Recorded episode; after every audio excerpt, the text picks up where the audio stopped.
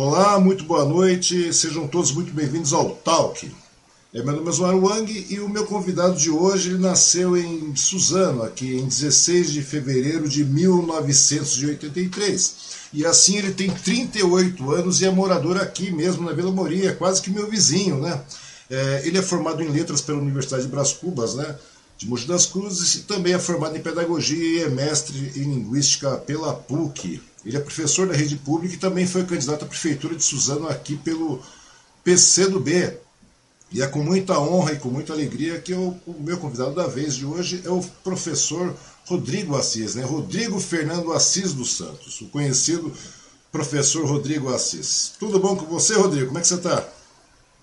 Opa, tudo bem, tudo ótimo. Muito obrigado pelo espaço. Para nós batermos um papo aí, meio a esse pior momento que nós estamos vivendo dessa pandemia que nos assola, né? Eu acho importante a gente estabelecer canais de diálogo e bater um papo aí com a, com a moçada. Pois é, de primeiro momento, meu, muito obrigado pela, pelo seu aceite, pela sua disponibilidade, Rodrigo, porque eu achei uma, bastante legal. Eu acho que chega um determinado momento que a gente tem que começar a conversar a respeito desses assuntos mesmo, né? são assuntos importantes aí. Mas antes de começar a conversa aí, Rodrigo, antes de começar o bate-papo, eu queria perguntar para você aí, é, nessa sua vivência toda, nesses seus 38 anos, cara, que é bastante tempo, deixa eu começar a acertar um pouco mais essa câmera. Nesses seus 38 anos, você já viu alguém que desamassa lapela, como o tal Felipe Martins lá, que é assessor da, da presidência da República, cara?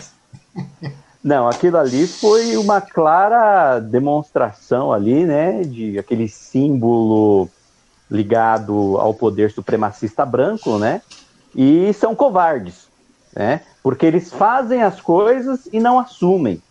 E na, naquela questão do paletó, e também é, teve, eu vi no, no, no, Instagram da, da Jandira Fegali, é, teve um, um, um, cidadão que chegou para tirar uma foto junto com o nosso presidente e fez o mesmo símbolo do, do poder do, supremacista branco, né? E o nosso presidente falou: esse símbolo é muito legal, mas me complica, né? Então não tem nada de legal num símbolo que prega a supremacia branca, um símbolo do extremo do racismo, né?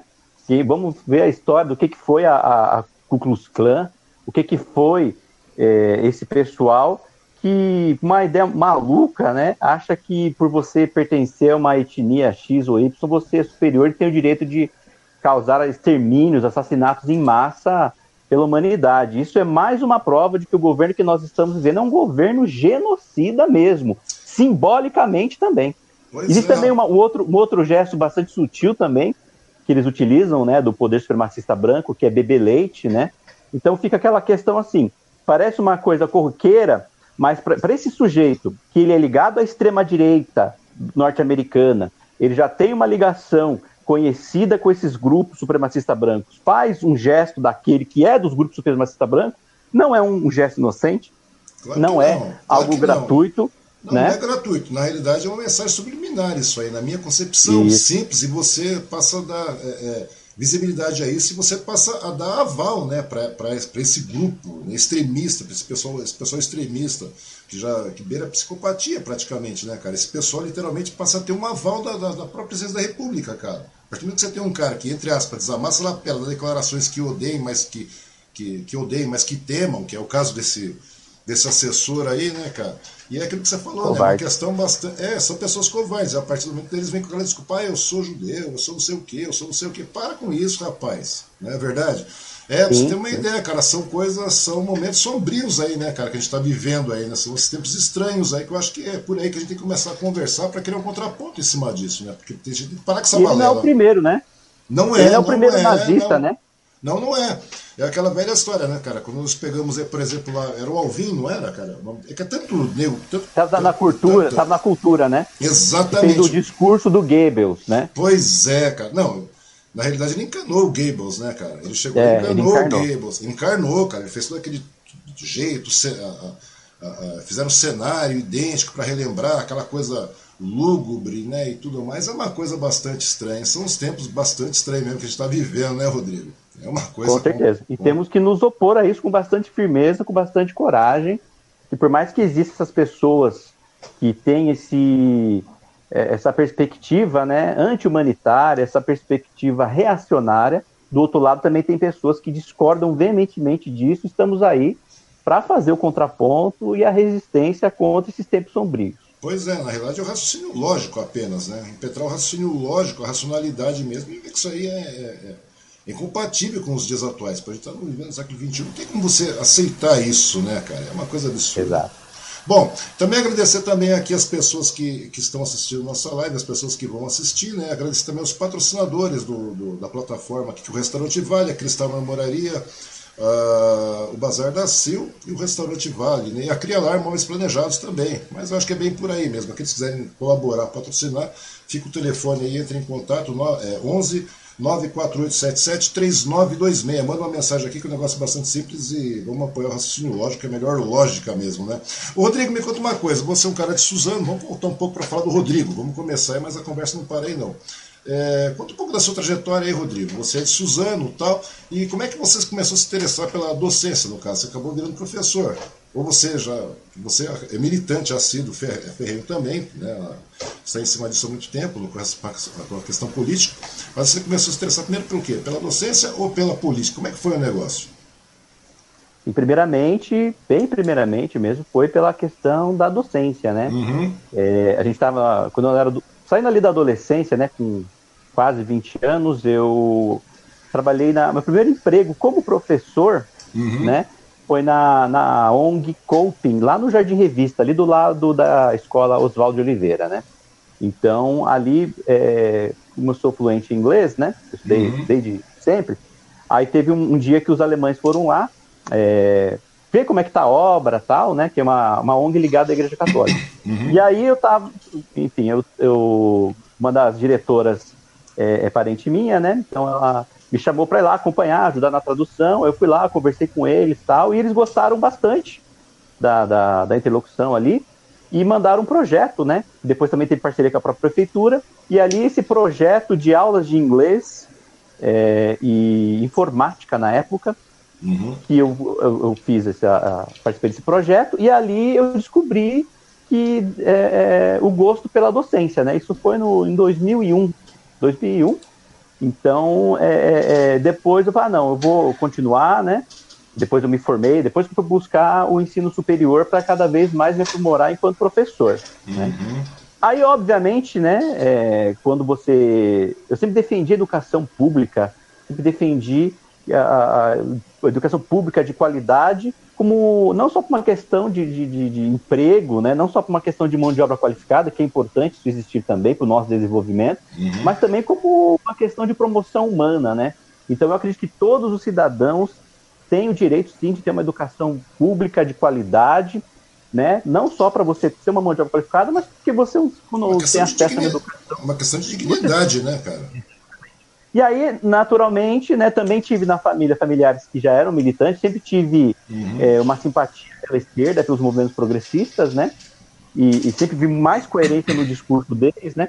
Na verdade, onde que assim me pegou pra, pela consciência política, né? Consciência política, é, eu desenvolvi bem cedo, quando eu tive meu primeiro emprego, né? Meu primeiro uhum. emprego foi como guardiã mirim, eu tinha 12 anos de idade, foi no Suzano Futebol Clube, né?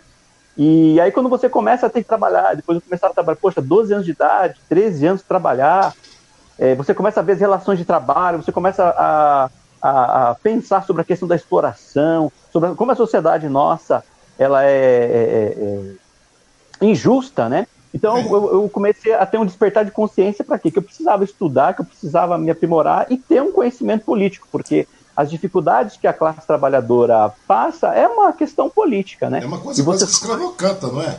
É uma mentalidade Exatamente. quase que escravocata, né? Fantasiada de, de, de, empresariado e tudo mais, empresari... mas é uma coisa bastante complicada, né? Então quer dizer que desde cedo você começou a pegar esse pique de, de, de começar a verificar, hum.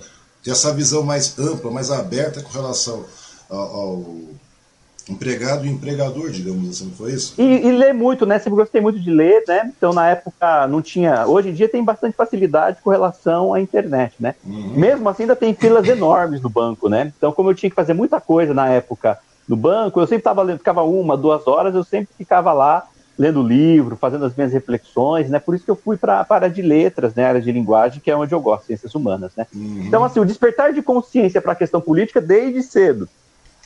E depois a, a questão da docência, né? Mas a militância veio mesmo depois, né?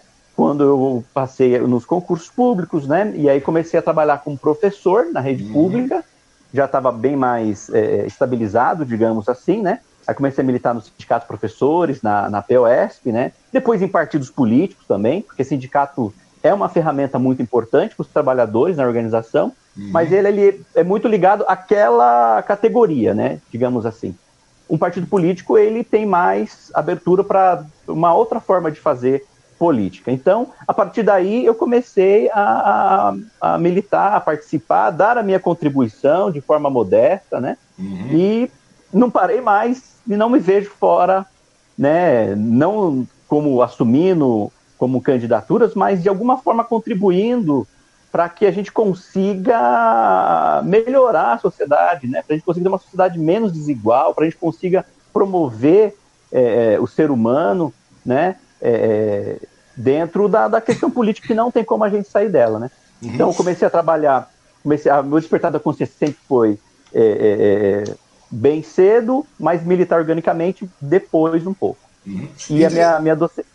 Sim. Ah, desculpa, não, não, é sua docência, né? Que dá um delay. Pode. Aí a docência eu comecei, eu comecei em, em 2001, vai fazer é, para pensar anos. em dezembro desse ano, vai fazer 20 anos que eu sou professor. Pois é, cara, você tem duas décadas de professor, cara.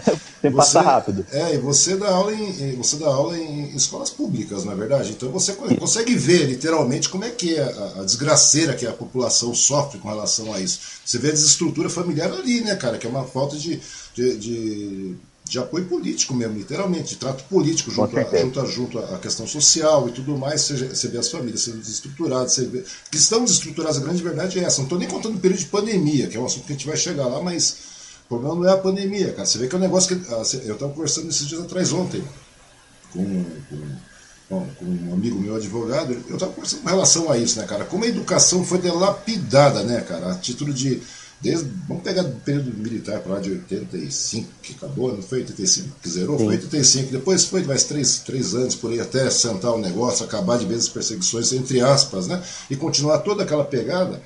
Você vê que nesse período todo, independente dos governos, durante todo esse período, a educação sempre foi lapidada, ou seja, parece que realmente a, educação se tornou é, é, um mote de manobra da, da, população. Porque se você não tem cultura, você não tem educação, você não tem é, é raciocínio lógico também. Porque muito, como é que você vai ter raciocínio lógico passando fome?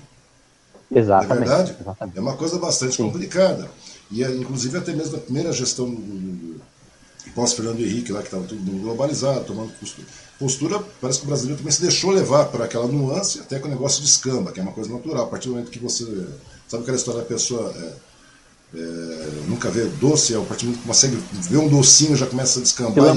Se é, se lambuza e dá crédito para aquilo, cara. Ah, aquele cara lá foi maravilhoso, Lula foi maravilhoso. Não, mas é bem assim, cara, também. É uma questão, nós pegamos um país que estava globalizando, estava com uma, uma, uma, uma política profissional, mas foi um pico. Mas depois você vê que foi apenas um surto, e depois voltamos para a mesma pegada, né, cara? Você vê que a a educação foi, continuou sendo sucateada em todos os demais. É uma coisa bastante complicada. Hoje, então, nem se fala, né, cara? É uma coisa bastante absurda.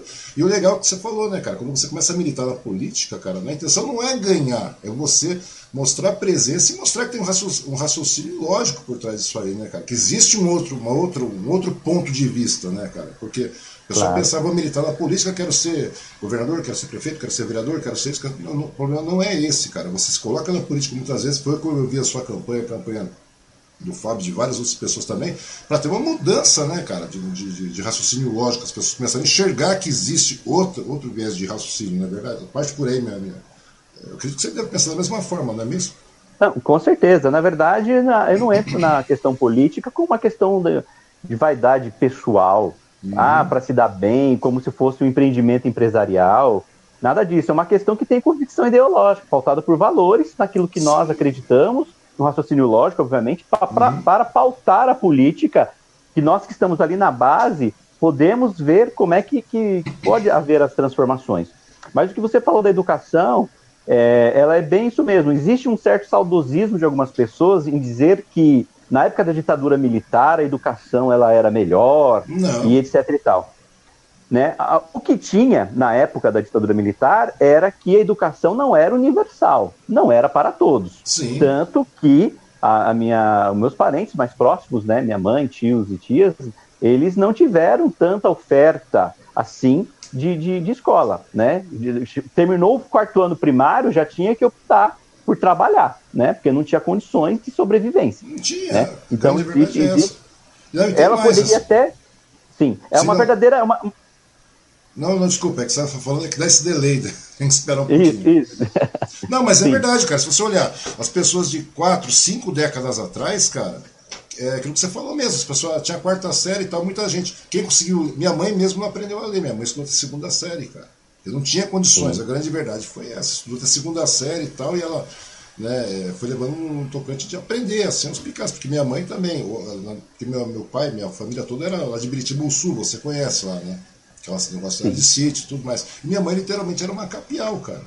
Entendeu? Ou seja, e ela vivia numa época da, ah, da- do governo militar maravilhoso. Não era assim, cara. As pessoas têm que compreender que não era assim. Na realidade, existia, como você falou, a educação era para muito poucos, né, cara? Era uma questão, digamos que quase que elitista. Acho que daí começou a questão mesmo da educação se tornar uma coisa. Porque a educação se tornou uma coisa de elite, cara, de, literalmente falando. A grande verdade foi isso. Exatamente. Né? Não, assim, a, a minha, os meus parentes teve mais, mais próximos conseguiram ter um acesso à educação, até porque, até pensando num outro viés da questão da política, né? Porque ela está no sangue. Porque a minha avó, minha saudosa avó, já falecida, lá na década de 50, 60, né? Ela fez um movimento na época para poder trazer uma escolinha primário, não só para os filhos dela, como os filhos da pessoal da região, pelo menos fazer o, o primário básico ali e aprender a, a, a, a parte básica, né? Mas era só isso, né? Depois até o, o- o ensino fundamental, né? O, ginásio que o pessoal falava, isso aí já, já era fora da realidade. Então, assim, é, depois da ditadura militar para cá, com a demo- redemocratização, né, o processo de democratização e universalização ao acesso ao ensino, eu vejo como algo positivo, porque é obrigatório, se eu não me engano, o Brasil é um dos países que mais tem crianças dentro da escola, né? Só que não basta só você colocar a criança lá. Ela não é um depósito. A, a- a escola pública ela tem que ter oferecer também qualidade, que é a nossa grande luta, qualidade na educação. Que a gente vê que isso está atrelado ao projeto de desenvolvimento que o, que o país quer. A gente vê que o país não quer investir em cabeças pensantes, não quer investir em inovação tecnológica. O Brasil, infelizmente, com o passar dos anos, é um país que, que, que serve apenas para é, é, é, a, a questão da economia primária, né? Que não, não, não que a gente tem que abrir mão disso, não é?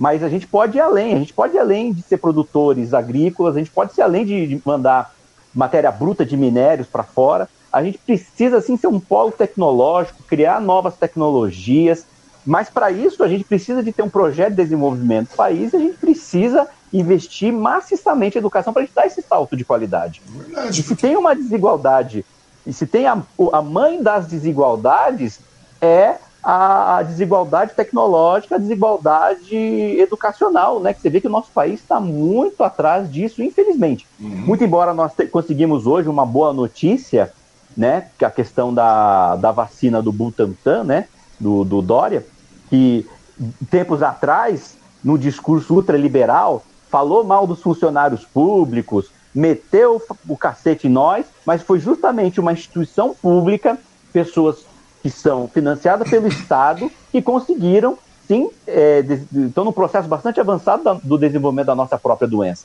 Então, é, a questão, não, a questão da, do- da, da nossa vacina, ela é algo que contradiz completamente esse discurso que tem que acabar com tudo que é público, que o que é, é- é só o privado que é bom. Eu acho que não tem que colocar uma coisa em contradição à outra. Cada setor cuida da sua parte. Agora, essa questão da saúde pública, da questão da vacina, tem que ser investimento público, sim, Sim, e claro. tomara que isso saia o mais rápido possível, né? Então é isso, eu vejo, para resumir a questão da educação pública no Brasil, eu vejo que ela é um projeto, como já dizia o Darcy Ribeiro, ela há um projeto de não construção da escola pública de boa qualidade, porque não há um projeto de desenvolvimento. Né? O, o Brasil ele cada vez mais fica atrás das potências, principalmente dos Estados Unidos, né? Onde já se viu o nosso país, o nosso presidente lá bater continência para os Estados Unidos, não que a gente vai também decretar guerra, não é isso que a gente está dizendo, não, mas não. o brasileiro tem que olhar para o nosso lado, a gente tem que desenvolver o nosso país, a gente tem que, gente tem que procurar quintal, cuidar dos brasileiros. Né? Pois é, a gente tem que olhar para o nosso quintal, cara. Isso que eu acho bastante estranho, né? É uma coisa bastante. Você vê, né? Esses discursos, né, como você falou do Bolsonaro. O Bolsonaro é um puta de um oportunista, essa é a grande verdade, Foi. né, cara? Não só ele. Existe mas... é marqueteiro, né? É marqueteiro, cara. O cara é marqueteiro. Tinha até o nome, ó, o, o, o, o, ele pegou, ele pegou o, o o astronauta lá, o, o ministro o da. Isso, ele pegou ele de calça Pontes. curta, né? Porque pegou. parece que o governo está uma disputa agora entre os dois, né? Entre... Na... uma disputa. É, mas na realidade o governo. Não é, não é questão que o governo federal não tem disputa com nada. O governo federal é totalmente alienado. É. Essa é a grande verdade, cara. Você pode ver aí que, de repente, ah, saiu a Butanvac aí, que os caras estão testando, o pessoal do Butantan, daí saiu o Marcos não, nós temos três vacinas agora aqui, já está é. tá engatilhado, está engatilhado. Uma vai ser a base de cloroquina, ninguém sabe nada. A grande verdade é essa, é tudo muito falácia. Isso. Enquanto o Butantan chegou e colocou, Sim. realmente estão colocando tal, estava vendo, é uma coisa fantástica. Agora aquela galera não, é tudo na base da, da, da, do empurrão, cara. Ou seja, Exato. É, é, tudo na base do empurrão, ou seja, só tem um contraponto, a, a, a, quer dizer, só vai, só, só, o governo Bolsonaro, o governo do, do, nosso querido amado presidente aí, ele simplesmente chegou e fez o quê, cara? Tudo hoje é na base do empurrão, tudo na base da pressão e no grito, cara, de uma forma negacionista. E é o que acontece hoje. Quer dizer, demorou, quer dizer, precisou o Butantan colocar a vacina, né, colocar os testes da Butanvac. Ó, nós vamos colocar, fazer testes, vamos pedir para a Anvisa, não sei o que faz os testes experimentais, não sei o que, para depois o cara sair e falar que nós temos três vacinas. Por que não investiu essa porra antes? Por que, que dilapidou nesse último ano ciência e tecnologia, fez cortes astronômicos? Nem teste nós tivemos. Nós, nós tínhamos tecnologia para desenvolver cortou, né? teste. Né? Cortou, cara. Cortou todo o financiamento né, da, da, da, da educação, da, na parte da, da desenvolvimento de pesquisa. O que eu quis colocar nessa questão é o seguinte, que ele foi pego de calça curta, no sentido que já tinha até alguma questão ligada à vacina. Sim. Mas o, o Dória, ele é tão marqueteiro que ele já manteve sigilo, teve até o nome, né? Lançou o nome, lançou tudo, e o Marcos Pontes, quando foi anunciar que, ah, mas nós também temos vacina tal. Aí perguntaram, mas qual que é o nome dessas vacinas? Ah, mas isso aí não importa. Então, quer dizer, o, o, o Dória já lançou toda a campanha de marketing dele, já fez toda. Ele é um marqueteiro, ele é isso, né? Exatamente. Ele vai na. Tanto, tanto que saiu o Coronavac, o cara saiu assim, né, a partir do momento que saiu a Coronavac, o Butantan colocou o Coronavac lá tal.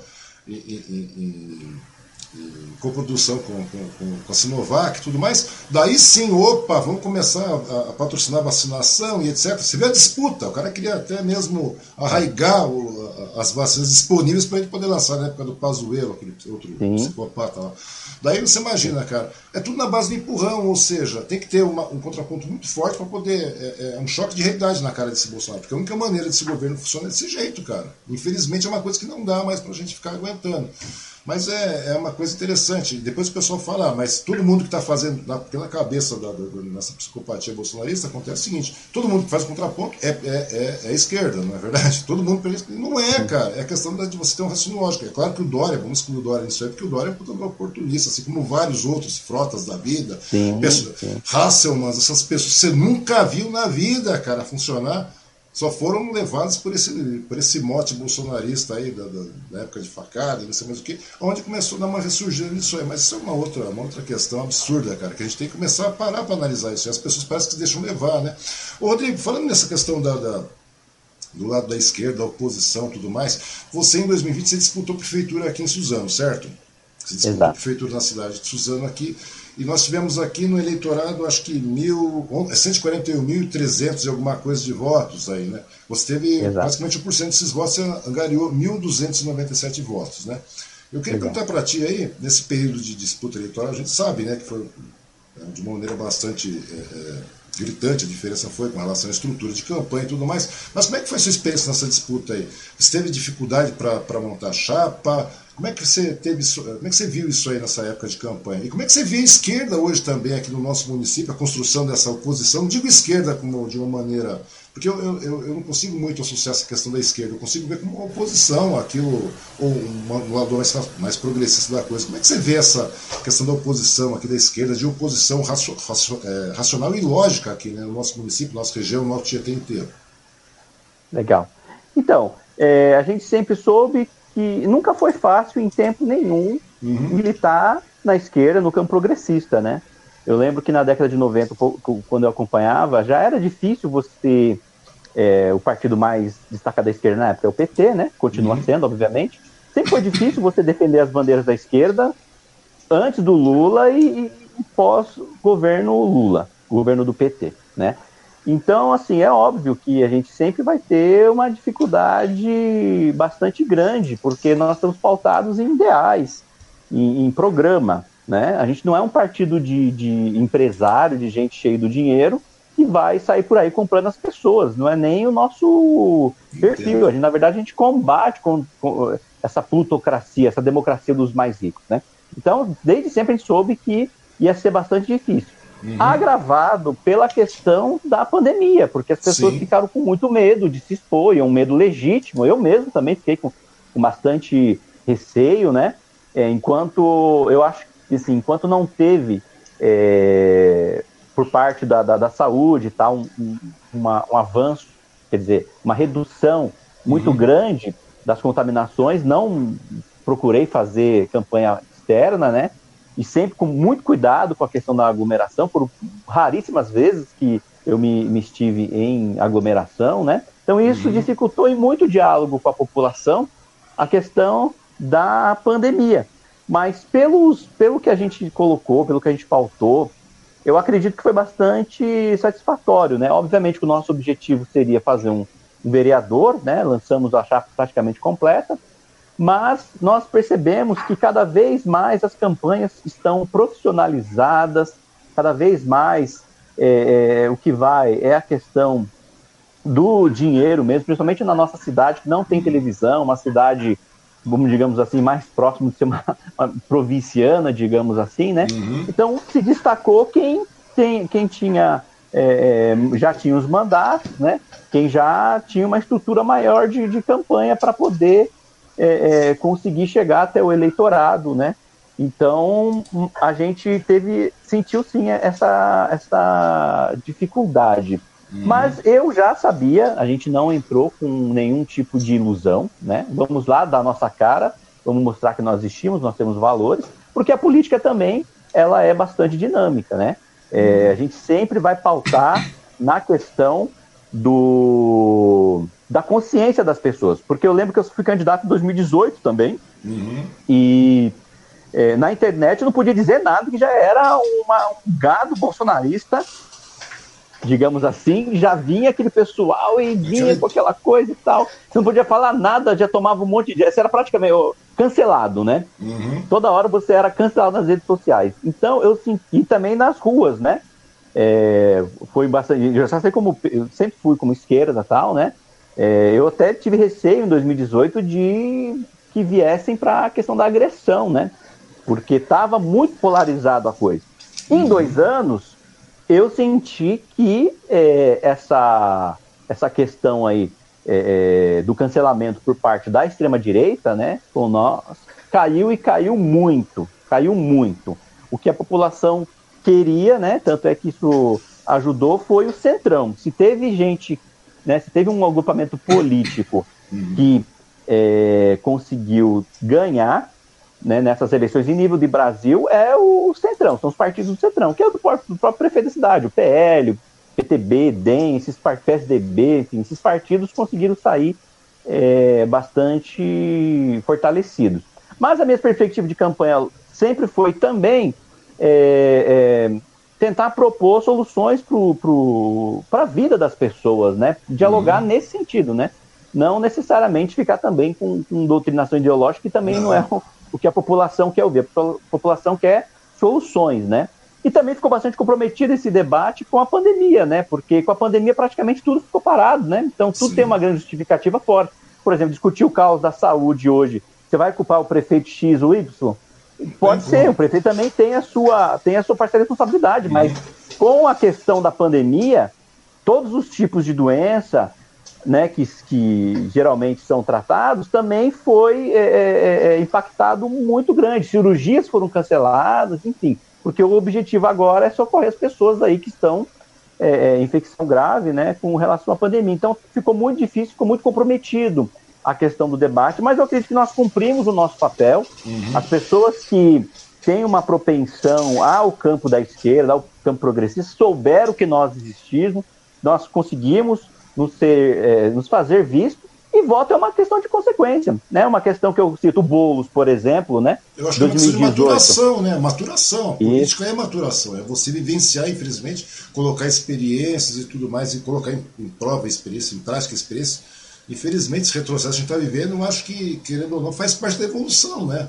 Nós estamos vivendo aqui na, na, questão, na questão da federação, na questão da, da, da, nossa questão presidencial, é um retrocesso enorme, cara. Mas acho que ela era necessária ser, era necessária é, ser vivida para que a gente pudesse avançar, cara. Eu sei que vai demorar mais uns, uma década ou mais aí para a gente encaminhar o país novamente, mas eu, eu verifico isso, cara. Eu vejo que a, a população começa a cair na real e, e, a política também é aquela coisa. São, é, é, é é você propor ideias, independente de quem seja. Se você é da. Tem, tem, tem boas pessoas no Centrão, pode parecer que não, mas tem, cara. Tem boas pessoas Sim. no Centrão, tem boas pessoas na, na, direita, tem boas pessoas na esquerda.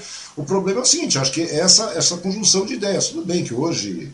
Mas a proposta é mais ou menos essa: é você todo mundo trabalhar de maneira conjunta para que o negócio comece a funcionar, cara. Porque senão, infelizmente, não tem jeito. E a política é assim, né, cara? A política não é feita de um mandato, de dois, de três. É uma, uma questão de. É, assim como tudo, a política também evolui, né, cara? E o ser humano também muda. Então é mais ou menos por isso, né? A lógica é essa. E muito legal isso. Como é que você vê? Você acha que está começando a ter essa conscientização aqui na, na, nossa região? Sim, então, eu ia entrar na questão do Boulos, né? Que uhum. em 2018, naquela polariza polarização, teve 600 mil votos, né? Em 2018 foi o candidato do, na história do, do PSOL, foi o candidato que menos teve votos, né? Teve até menos votos que o Plínio, né? Uhum. O saudoso Plínio, grande figura também. Isso em 2018. Agora, já em 2020, ele foi para o segundo turno nas eleições de São Paulo, da capital, uma enorme vitrine, a principal capital do, do país, né? Uhum. Teve mais de 2 milhões de votos, né? Então, é, é, por quê? Porque ele fez, ele pautou uh, o debate, né? Ele mostrou é, é, é um outro lado do que estava sendo colocado aí. E aí é o papel da militância, né? da insistência, da persistência, sempre estar no debate político mostrando para as pessoas que existe outro caminho, que não existe caminho fácil.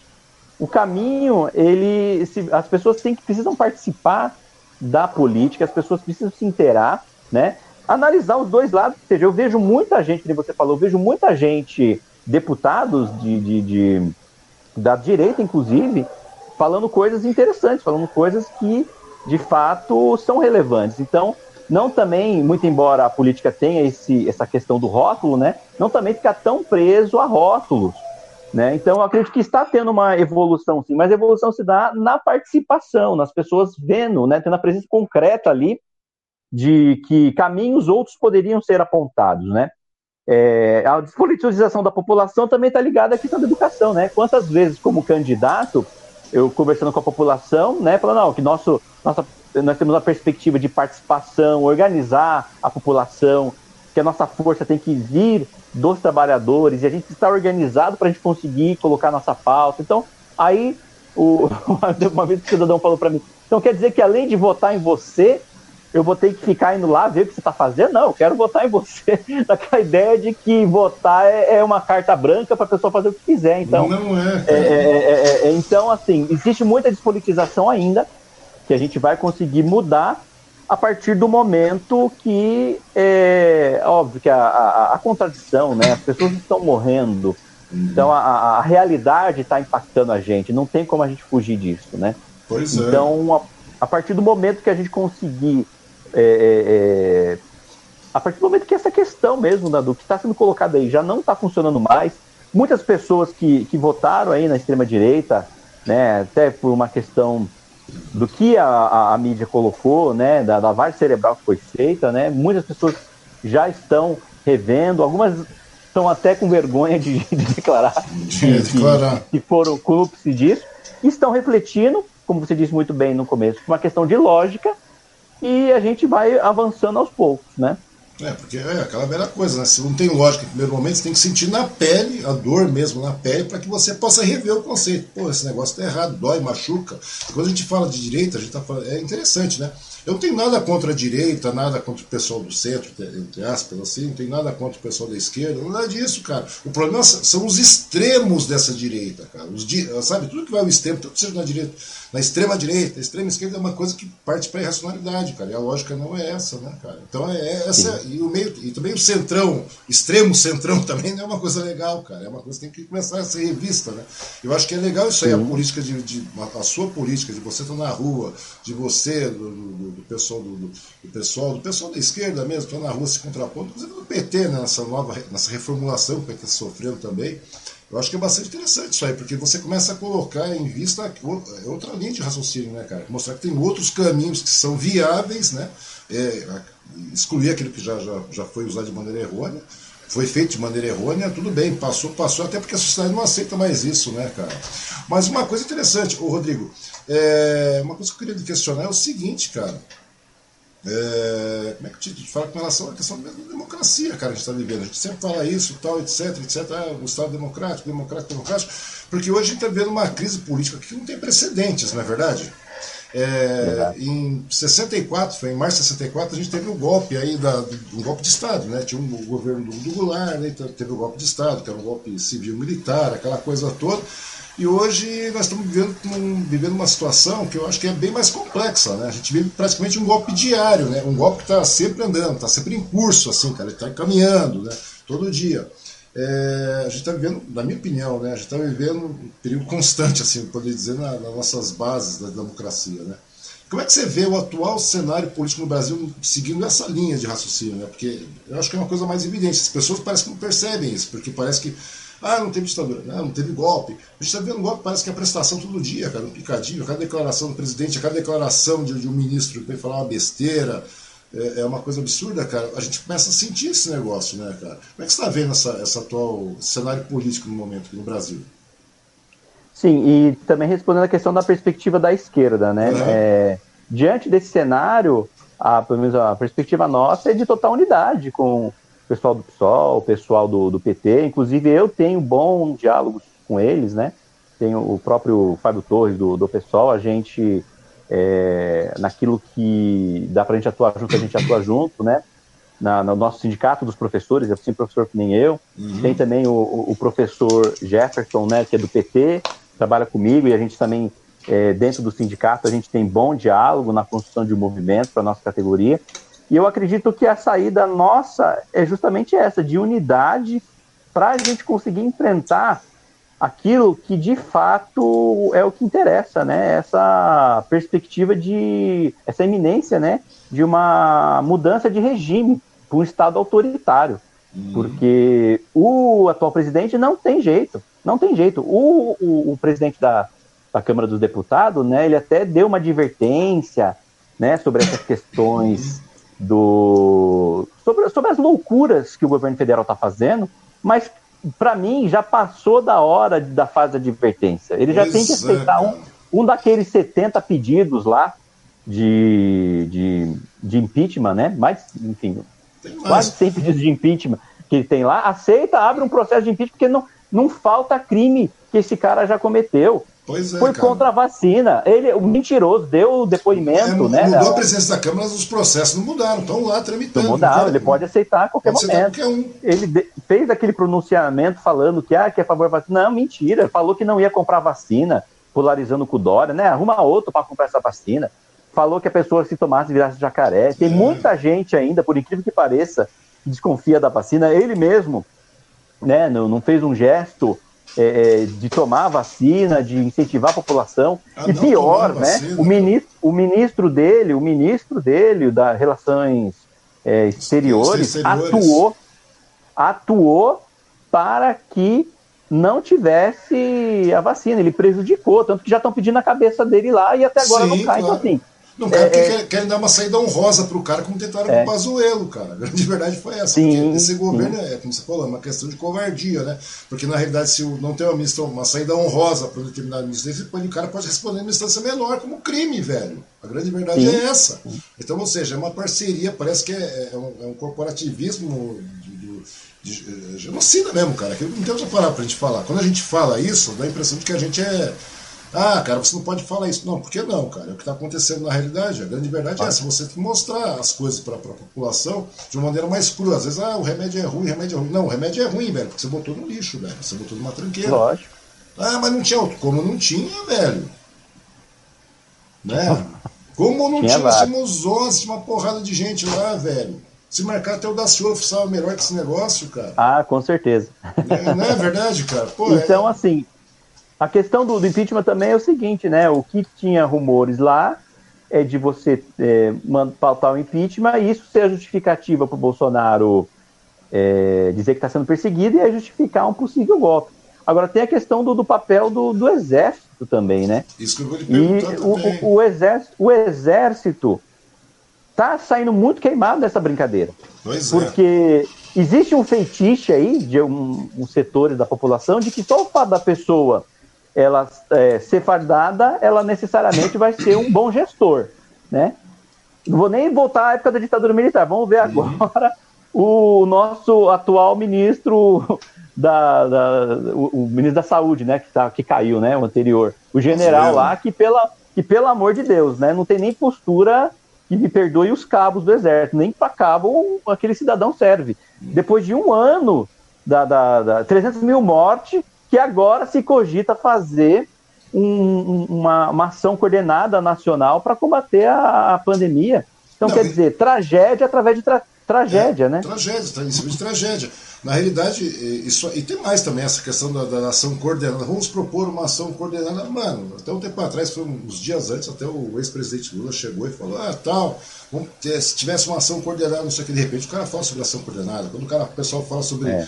Terra plana, onde é daí o cara aparece com um globo. Você vê como é que é, é o tipo da coisa, cara, infantil. Chega a ser infantil. Precisou seja, o Lula pautar a questão para ele poder tomar uma atitude óbvia. Pois né? é, cara. Na realidade, se você perceber, cara, três, quatro ou cinco declarações do, do, do Lula na época aí, cara, de, de, é, após a anulação das condenações, não é questão disso. Ou seja, daí é assim que o cara começa a tomar algumas posturas. E é claro, é inacreditável. Chegou um determinado momento que eu fiquei pensando, cara, como é que pode a gente pegar e depender de um Arthur Lira, cara? Aquilo que deixou de ser notinha de repúdio começou a virar carta de repúdio dos banqueiros, carta de repúdio do empresariado. Uhum Quer dizer, agora nós estamos na fase da carta do repúdio, né? Daí precisa do, do Arthur Lira começar a ameaçar o cara, ó, dar uns tapinhas na bunda do cara, para o cara entender que o negócio não é assim, cara. É uma coisa não, e ele não vai abrir mão, não. Esses deputados aí, esse bando pessoal covarde mesmo. Ele, porque o deputado que não tomar uma ação agora, ele vai se sujar com a sua própria base, porque vai ficar muito feio. Bolsonaro, como a gente estava discutindo antes, né? Ele vai. É um período muito triste da nossa história, mas ele vai passar. Vai passar. E como é que esse pessoal vai ser visto pela história? Como compactuando com um genocídio? Porque essa política genocida comprometeu, exterminou a vida de muita gente que não precisava ter morrido se nós já tivéssemos um processo mais avançado de vacinação da população. Então está na hora desses deputados largarem a mão de ser covarde e começar a pressionar para que haja um impeachment mesmo e tirar esse camarada daí, porque ele já deu sinais que não vai mudar. E ficar só dando advertência não vai resolver a nossa nosso problema. Ele tem que tomar atitude, obviamente, é, é, é, é aceitar o pedido de impeachment, tchau, vira a página e vamos seguir, porque não tem condições de matar o povo desse jeito. E faz uma nova cobrança. Porque na realidade o problema não é nem imunização, cara. O problema, tudo bem, ah, no início não tivemos, ah, mas não temos vacina, não tem, não tem remédio para isso. Mano, não é, o problema não é ter remédio, nós tínhamos testes, nós tínhamos tecnologia, nós matamos tecnologia, que cortamos literalmente investimento em tecnologia, ciência e tecnologia naquela época, que nós poderíamos ter produzido os testes por aqui resolvia uma porrada de coisa. Ah, vá, para, abre o lockdown, faz seja o que for, você consegue nortear com teste, cara. Coisa que tudo bem, não tem vacina, não tem nada naquela época, tudo bem. Foi declarado que cloroquina não funciona? Corta essa porra, velho. Tudo bem, já está mais do que certo que não funciona. Então, pelo menos os testes, nem testes nós tivemos, cara. Então, ou seja, você vê que a má fé do cara, a, fé, a má fé desse governo, com, essa, com, essa, com esse, esse teatro feito em cima da economia, cara para produzir nada mais do que nada menos do que um processo literalmente genocida. E o cara não gosta de chamar de genocida, né? Tudo isso, tá? Sai processando uns e outros aí. Né? É, é, é incrível, né? Até o Haddad mesmo falou que o cara é um genocida mesmo. Por que o cara não veio falar isso comigo aqui, cara? Vem falar que a gente senta é. de lado a lado e discute isso, cara. O cara não tem argumento para isso, né, cara? Me diz Sim. uma coisa, o, o, o, o Rodrigo. É, no que, que você acredita, cara, essa desgraceira toda que a gente vive hoje? O que, que, você, o que, que você acha que levou o eleitorado a eleger essa coisa que a gente tem hoje na presidência da República? E mais, né? Como é que você enxerga assim, é, o governo Bolsonaro, né? Nessa idolatria que ainda existe. Você pode ver, tudo bem, está caindo, é aquilo que a gente começou a falar. É, todo dia a gente vê. Eu acho que é uma idolatria, literalmente, né? O que, que leva esse pessoal a manter ainda esse, esse, essa idolatria, essa, esse fervor em cima de um cara aí? Porque o cara, na realidade, a pessoa fala, ah, o cara tem 57 milhões. Pô, tudo bem, o cara teve 57 milhões de votos. O Haddad teve 40 lá, milhões de votos. Teve uma porrada, ou seja, teve um montante igual que não votou, cara. Então, ou seja, o cara não é uma unanimidade. Aqueles 57 milhões está caindo, que esses 30% que o cara tinha está caindo. E está caindo todo dia. Porque, é que eu te falei outro dia, né? Ah, por que, que você mantém esse povo batendo boca com você, ué? Deixa o povo bater boca, excluir? Não, deixa o cara meter o cacete lá na minha rede social. Por quê? Porque o cara não vai torcer o braço, ele vai quebrar. Nós estamos na realidade é essa, o braço vai ser quebrado, cara, porque está feia a coisa. Né? E o que, que, você acha que levou essa população a votar nesse, nessa coisa aí, cara? Sim, é, só para terminar o raciocínio da questão da vacina, uhum. que é o seguinte, o Bolsonaro é responsável sim, porque em agosto do ano passado ele foi procurado por, pela Pfizer, né? Foi, foi. Já para poder conseguir é, é, adiantar o processo. Ele não, ele ficou colocando pormenores no contrato, né? Ele que, queria colocar cláusulas que nenhum país adotou, começou a, a achar pelo em ovo, foi isso, e foi agora, recentemente, que ele foi fechar o contrato com a Pfizer, que é dose única. É, sem é. falar que não incentivou o lockdown, sem com a Janssen, falar... né? Com a Janssen, com a Janssen.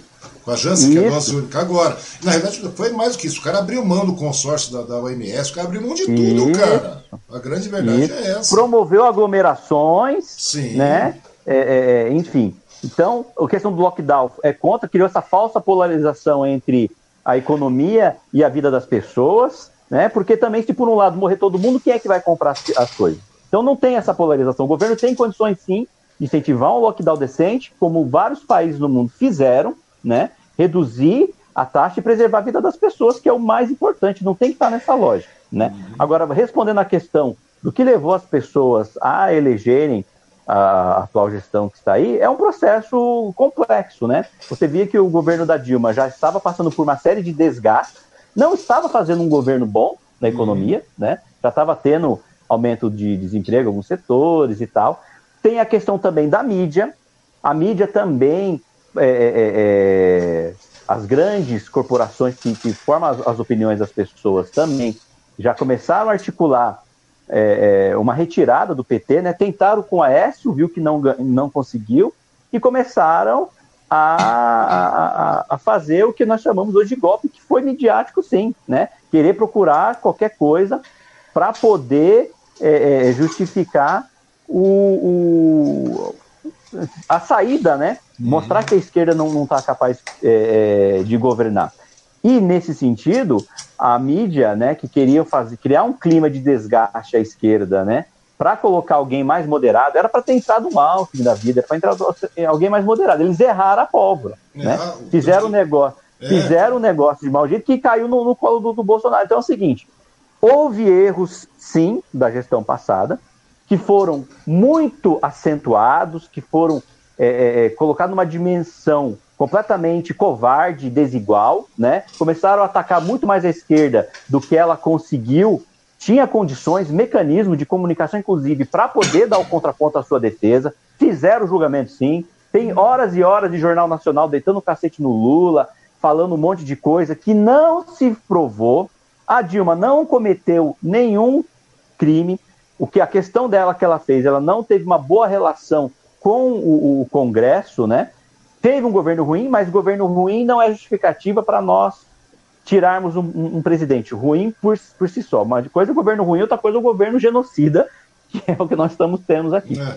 Então a mídia fez essa lavagem cerebral, criou esse caldo ruim, né? E aí o, o, o pautado em erros, enfim, e aí a, a, a população ficou desenganada com essa. já com desgaste né, de mais de 10 anos, 12 anos de, de, de, de PT, digamos assim. E aí a população ficou des, é, desenganada. E aí votou no, no, no, no atual cenário como está aí, nem muito na perspectiva, eu acredito que a maioria da população ali não foi nem tanto nessa questão de ideológico, de extrema-direita, nem nada, foi mais para tirar o PT porque estava bastante desgastado pelos veículos de comunicação. Na, né? na realidade, a, a, eles tentaram, foi, foi verificado aquela velha coisa, né, cara? Quando chegou na época entre a, a, Dilma e o Aécio, onde o Aécio perdeu por muito pouco, na realidade, eu acho que nesse momento a extrema-direita começou a se ligar. Já, é claro, já tinha esse trabalho todo, mas a extrema-direita se ligou que tinha um nicho ali que podia ser explorado, cara. Eu acho que foi exato, por aí. Exato. Foi nesse, quer dizer, o Bolsonaro nesse ponto aí, é um cara bastante esperto em cima disso. Ele, Não, e aí o governo do PT ficou acuado, a Dilma Aí o, os deputados começaram a coagi-la, né? O próprio uhum. Cunha, né? Começou a pedir um monte de coisa, começou a, a querer é, os cargos, começou a, enfim, a querer benéfico para o Congresso. Ela não quis fazer esse jogo e aí é, pautaram o, o impeachment dela, né? Por uma questão foi essa, porque ela estava com o governo fraco, pouca popularidade e não estava agradando os deputados. E aí foi o, o, o que foi colocado. E aí isso causou um desgaste enorme, muito pautado em fake news também, né? Uhum. Muitas questões que tomar, por exemplo, uma questão, uma fake news aí que as pessoas falam até hoje, né? E eu tenho gente da família que até a gente esclarecida e tal que de quando solta uma pataquada dessa, assim que eu, né? Da questão do, do que o governo brasileiro enviou dinheiro para outros países, para Cuba, para Venezuela, enfim. Isso é uma verdadeira de uma mentira. Inclusive, isso foi pauta do, do de campanha do Bolsonaro, né? Vou pegar de volta o dinheiro uhum. que foi roubado para lá e não sei o quê. Tanto que o Bolsonaro gastou 45 milhões de reais para fazer auditoria e não achou nenhuma não achou irregularidade no BNDES. Entendeu? Teve até uma CPI e não achou absolutamente preta, nada. Vou abrir a vou caixa, abrir a caixa preta, preta, não tinha nada. O que, aberto, que foi velho. feito? Foi feito nada. O cara gastou 50 milhões, 45, hum. você falou, numa auditoria. Foi. O bagulho estava aberto, velho. A pressão de contas está lá, né? É, e o que, que foi feito? Na verdade, foi feito é, financiamento de obras de engenharia, principalmente para o Odebrecht. Então, investia na engenharia brasileira, com engenheiros brasileiros, com mão de obra qualificada brasileira para prestar serviço em outros países através do empréstimo e que, na verdade, isso resultaria em maior receita para o Brasil. O Brasil é, vai ganhar, porque esses processos ainda estão em vigor, vai ganhar dinheiro com esse financiamento que foi feito. Dos financiamentos que foi feito, o único que não que tem problema no contrato e que pediu renegociação, mas o atual governo Bolsonaro não quis renegociar, foi a questão da, da Venezuela que não pagou uma parte, né? Uhum. Mas quer renegociar, mas o Bolsonaro não aceita a conversa. Então, assim, é, são esses tipos de coisas que joga. Aí o que, que dá a entender na cabeça da, do cidadão médio? Que o Lula ligou lá pro, pro Maduro e falou: oh, companheiro, estamos enviando aí 10 bilhões para você do povo brasileiro. É isso que o povo que eles é, acham que, que é. acontece. Dá essa impressão, mas não é. Tem todo uma. E aí também um outro desdobramento da Lava Jato, né? Que acabou sobre essa questão de acabar com a corrupção, acabou é, é, dificultando e causando enormes prejuízos para a construção civil no país, né? Então, uhum. que nem, por exemplo, outros países, nos Estados Unidos, eles combatem a corrupção lá das empresas, mas mantém o, o, a mão de obra, mantém o serviço, mantém o negócio girando. Você não precisa destruir a empresa para poder é, é, é, é, acabar com a corrupção que existe nela, porque você compromete toda uma cadeia, todo um setor, Sim. você compromete a economia ali. Claro. Então é isso que foi colocado. Então, assim, é, isso é uma das fake news que foi colocada que o povo acreditou. A mamadeira de piroca também. Foi tudo, cara. Aí, é aí a questão de educação sexual. Kit gay, né? aquela coisa Kit toda. gay.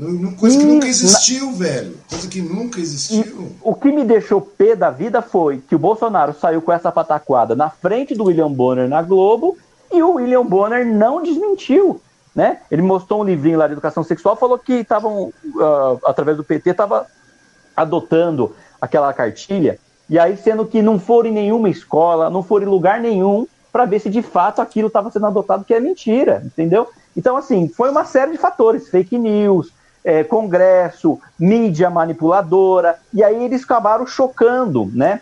Chocando um, o, o, ovo do fascismo, é, o ovo do nazismo, o ovo do, do anti-humanismo. Na né? realidade, eu acho que a mídia foi além daquilo que ela esperava, cara. Ela não dosou, como você falou. Acabou não dosando. Eles queriam ter um Aécio lá, por exemplo, entendeu? Que seria mais conivente, mais funcional para para suas uh, uh, os seus acordos e tudo mais, né? Que seria uma coisa, digamos, entre as tranquilas. Não estou falando só da Globo, não, estou falando de tudo, cara, da mídia em geral. Sim. E no geral. Folha São Paulo, Estado. É, todos. E daí o que aconteceu, cara? Daí eles bateram demais também. Né? Nessa história de bater demais, o que aconteceu? Simplesmente chegaram lá e acabaram. Escreveram ter um AS, no final acabaram, como você falou, chocando, esse, é, liberando esse ovo do, do esse pessoal mais, já, sabe, aquela coisa entranhada, aquele, aquele fascismo E que vai né? atentar contra os próprios jornalistas. Quantas vezes Sim. o Bolsonaro não foi hostil com os jornalistas?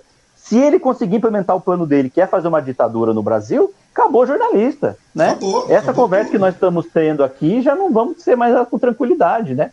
Pois Haja é, visto cara. que na época da ditadura, vários jornalistas foram é, presos, mortos, né? Tem até uma cena do, do general Newton Santos agredindo sim, sim, o, é o, o, o, jornalista. Tem o Vladimir Herzog, que sim. foi por livre e espontânea vontade prestar esclarecimento e foi torturado e morto. Torturado e morto. Então, é, é, então a imprensa acabou é, querendo atender uma certa clientela aí de uma classe média, né, raivosa, porque na verdade esse discurso aí é um discurso de uma classe média raivosa, né?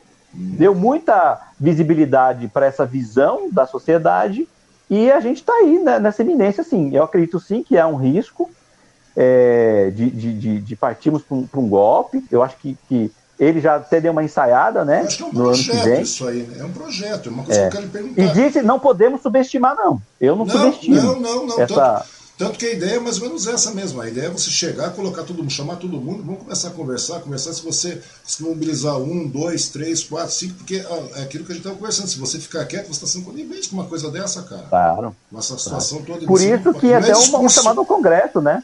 Porque se o Congresso também não ficar esperto, ele fecha o Congresso, cadê, cadê os deputados? Pois né? é, cara. Se então deixar é o cara então, tem que largar mesmo. A mão, o cara já tem que largar a mão de, vezes. Sim, é. largar a mão de ser covarde ir para cima, que aí a gente consegue restabelecer a normalidade democrática e pautar um projeto aí no médio, longo prazo para a gente poder restabelecer a ordem normal das coisas. É isso que eu vou te perguntar. Bom, deixa eu falar aqui, tem o Celso Lopes também está chegando aqui, você conhece o Celso Lopes, né? Ele veio, um forte abraço professor Rodrigo e meu amigo Osmar. A Neuza Freitas, lá do Suzano hoje, a educação do país sempre foi negligenciada por anos. É por mais marque... ela tá, agora ela está fazendo uma ironia aqui, por mais marqueteiros como Dória.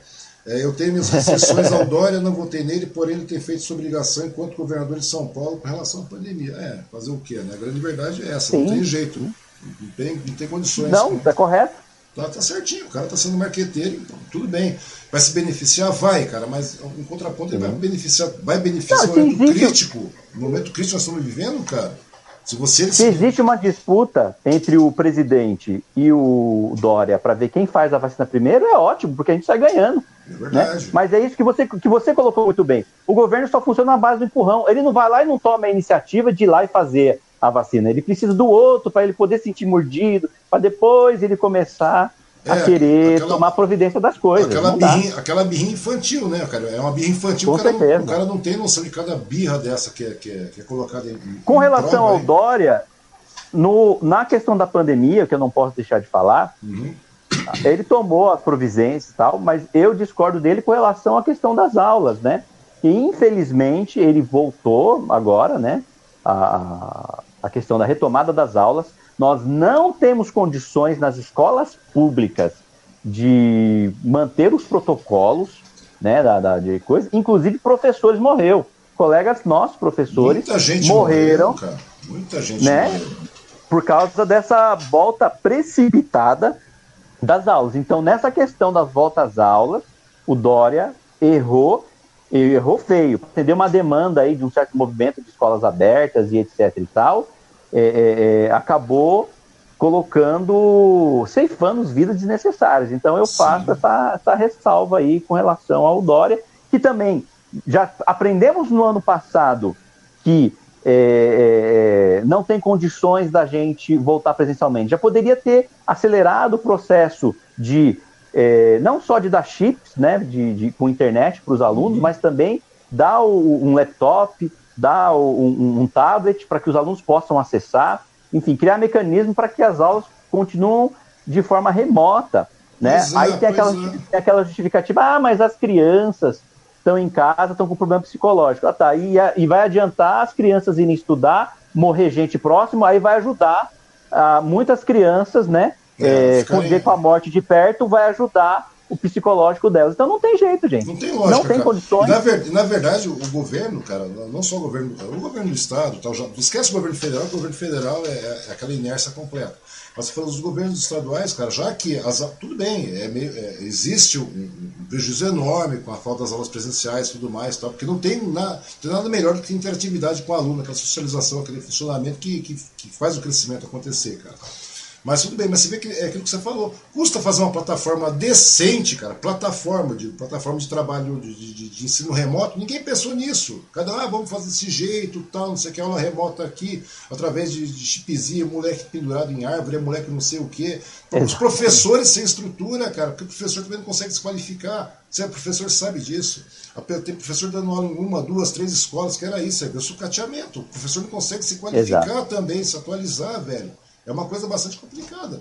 E agora a gente chega aí a, a, tem mais, a volta às aulas do Dória foi outra questão marqueteira que ele estava vendo, e agora, opa, agora vamos ter a gozada, que agora, no raciocínio lógico dele, né, do nada apareceu, ah, os professores serão vacinados. Cara. Você vê que coisa linda de se ver? Sim. Quer dizer. Mas meu, só 47 anos, né? É, você tem uma ideia. Eu, não, por mas... exemplo, já não vou ser vacinado. Não, mas você entendeu? Mas você, você viu como é que é? A, a, a gente dá pra você ver a, a temática do discurso de marketing é. do cara. É apenas isso, cara. A grande verdade é essa. Pra você ter uma ideia, né? Hoje, é, é interessante isso, né? E você está falando com relação à imprensa também, é uma coisa bastante legal. Voltando à questão da imprensa, que você falou que eles erraram na dose, erraram, cara. Mas parece que hoje, vendo a desgraça toda que foi colocada, tá, que tá, tá virando aqui, que o nosso país virou essa carnificina aí, cara, morrendo nego à torta direita, passando de 300 mil nego morto. Rapaz, acho que a imprensa mesmo começou a cair a ficha. Opa, a gente errou na dose. Você pode ter certeza. Agora a imprensa não vai ser. A partir essa pandemia, acho que vai ser um divisor de águas, cara. Na, na verdade, acho que a cultura não, e com relação ao próprio, Com relação ao próprio Lula, né? Porque eu não quero entrar aqui no mérito uhum. de que se ele é inocente, se ele é culpado. Eu não quero entrar nesse mérito. Mas do jeito que a imprensa colocou foi que ele era, que ele era ladrão. Pois é. Né? E você não pode sair por aí falando sem que haja um processo legal, sem que haja provas, sem que haja um rito processual. Porque senão as pessoas começam a te acusar de coisas que você não vai ter defesa. E aí onde que está a justiça nesse sentido? Pois é, então, é, é, a questão do Lula, que eu vejo como assim, foi, não tem como voltar atrás. A imprensa não vai ficar, a, o Jornal Nacional não vai desfalar, ele vai soltar uma notinha ali e tal, muita contragosto. Não vai ficar aquele monte de tempo deitando o cacete como ficou deitando. E aí defender o devido processo legal é uma questão para mim e para você, inclusive. Porque já pensou se alguém te acusa de alguma coisa, Osmar, e você pois não é. tem direito à defesa, ninguém prova nada contra você e você já é acusado, fica, tira uma cana brava? Pois é, então, não, assim, é, é, é, é as você... pessoas acham, não, mas aí que é, brecha do STF. Não, gente, não é brecha, é o processo legal. Então, por exemplo, uma questão até bem básica. Se é, vou dar um exemplo fictício, né, do uhum. que, que, é o processo legal. Se de repente alguém comete um, atropela, sei lá, um, alguém, e aí essa pessoa vem a óbito e na hora dela ser julgada, percebe-se que o juiz é pai ou mãe dessa pessoa.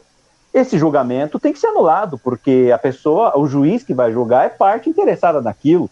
Então isso é um processo legal que, que coloca. Por mais que eu seja leigo de direito, não sou formado em direito, uhum. mas é uma questão básica de lógica. E a mesma coisa no processo do Lula. Foi uma questão ligada aqui ah, em São Paulo, em Atibaia, né, Guarujá. Por que, que levaram o processo dele lá em Curitiba?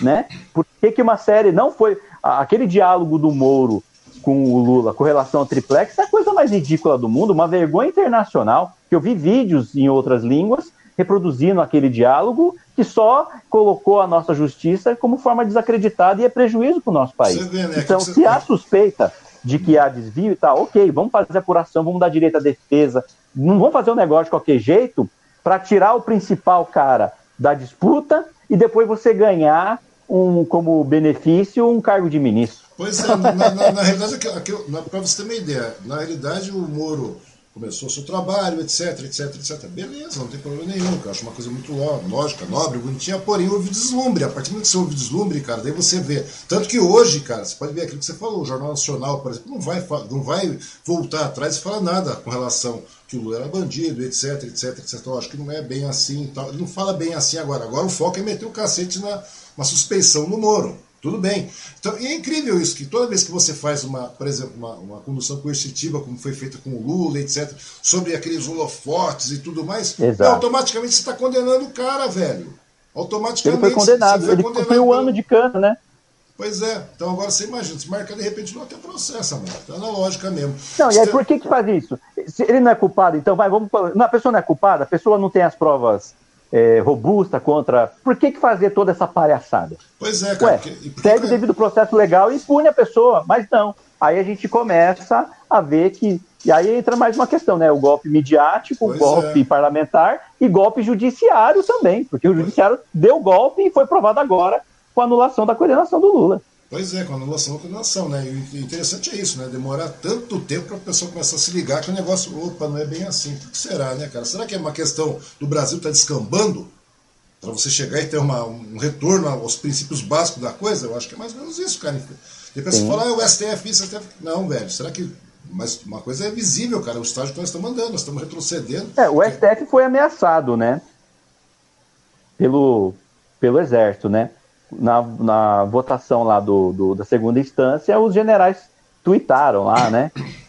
E aí, o, com certeza, isso influenciou na, na, votação do pessoal, né, sobre a coordenação em segunda instância. Tanto que, se eu não me engano, a Rosa Weber, né, uhum. ela falou, em casos semelhantes, ela não votou pela prisão, né, mas ela falou, ó, eu, quase que ela falou, ó, eu tô lascada aqui, né, se eu não votar a favor, os, vai estar tá os generais aí. Então, infelizmente, é, é, é, essa conjuntura que nós estamos vivendo e que é, tem condições da gente sair dela, com através da, do esclarecimento, para a gente preservar a nossa democracia. Uhum. Porque nenhum tipo de ditadura vai resolver os nossos problemas. Não vai, cara. E uma coisa, agora eu vou entrar, eu quero, eu quero conversar contigo, Fábio. Você que é um cara que milita, você é um cara que está Você está vivenciando isso dia a dia, tal, você está sempre em contato com o meio mundo, você ativamente foi, foi, foi candidato à, à prefeitura, e você, apesar da pandemia e tudo mais. Então, quer dizer, você tem uma vivência política enraizada, você está todo dia praticando política, porque política é uma arte, né, cara? Você é um artista dentro, dentro desse segmento aí da, da política. Diz uma coisa, vamos tentar entender um pouco dessa cabeça desse povo que, que idolatra esse, esse mito, né? Essa coisa maravilhosa que faz missa. E assim, você lembra daquilo? É uma coisa que eu não consigo entender, cara, porque na atual conjuntura que a gente está vivendo, né, apenas o fato, aquilo que conversamos há um tempo atrás, um momento atrás, antes da, da, de abrirmos a live aqui, até o fato, de, o simples fato de você pensar de maneira racional e lógica, o mínimo de lógico, cara, se torna, entre aspas, um comunista, um, um sei lá, uma coisa terrível, vindo do inferno, das entranhas do inferno, que é o que o pessoal propaga, né? E como é que você consegue ver essa metodologia incoerente de defesa dessa nova dita né, direita aí, dessa extrema direita? Como é que você. Como é, onde você acha que situa a cabeça num povo desse, cara? Para chegar de uma forma tão cega assim? Tudo bem que teve ah, a implosão é. mediática, tudo mais, mas a ponto de chegar nessa, nessa incoerência tamanha, Fábio? Rodrigo. Oh, o Fábio, é. é. Fábio. É que eu estou falando de Fábio, cara. Desculpa, Rodrigo, Rodrigo. Eu tô... Sim, a gente. A gente é... Rodrigo. Não, é, gente... é uma... não, sabe o que acontece? Deixa eu te explicar. Vou explicar não só para o Fábio, para o Rodrigo, mas explicar para todos os demais. Por que Fábio? Porque na realidade, nessa época, eu conversei com você a respeito disso, Rodrigo, com relação a trazer todas as pessoas, cara, para que todas elas que têm um raciocínio lógico comece a pensar. Eu estava passando aqui, estava passando a, a, lista de pessoas que, sabe quando você vai conversando, já vai ajeitando uhum. a lista, cara? Eu estou ajeitando a lista também, nesse meio tempo. Por quê? Porque a intenção, Rodrigo, a ideia é mais ou menos essa: é trazer. Vem o Rodrigo, vem o Fábio, vem o Luciano, inclusive pediu o telefone, lembra disso? O telefone do Luciano, e... vem o Derli, vem o Marcelo, vem não sei o quê. Ah, Mangue, você é comunista. Não, velho. Não é questão de você ser comunista ou você ser um cara. Eu acho que a lógica é você trazer as pessoas para que as pessoas possam, velho, possam abrir um, outro âmbito de visão, cara, para esclarecer, porque é inacreditável. É, é sobre esse, esse ponto mesmo que eu estava falando com relação a você, Rodrigo, com relação às pessoas chegarem e ter uma mentalidade dessa ainda, cara, de, ô, oh, você é um comunista comedor de criança, você é um comunista que não sei o que. Não, velho, não é isso. Então, ou seja, eu acho que chegou um determinado momento que você tem que realmente colocar essas pessoas em pauta aí, cara, trazer, traz você, Rodrigo, traz lá o Fábio, traz lá o Luciano, traz lá o, o Derli, traz lá, ah, mas por que que você, traz, se puder trazer Erundina, eu trago Erundina aqui, velho, pra gente conversar, porque a lógica é essa, senão, cara, Eu acho um absurdo chega nesse determinado momento. Você começa a falar, falar, falar, falar. Velho, é, é, muito complicado. Daí as pessoas falam, ah, Wang, você pensa dessa maneira. Todo dia levo pedrada nesse Facebook. Todo santo desgraçado dia. Porque não dá, cara. Você olha, Rodrigo, você vê essa, você vê essa galera escrevendo uma besteira, tem nego que fala, não, deixa o homem trabalhar. Trabalhar como? Trabalhar como, de que é. jeito, Rodrigo? É complicado. Como é que entra é. na cabeça? Como é, que você vê a cabeça de um cara desse? Porque você encontra esses fulano na rua. Pra você ter uma ideia. Ah, eu, tenho, eu tenho um amigo, cara, eu tenho um amigo que ele é jornalista sindical. Né?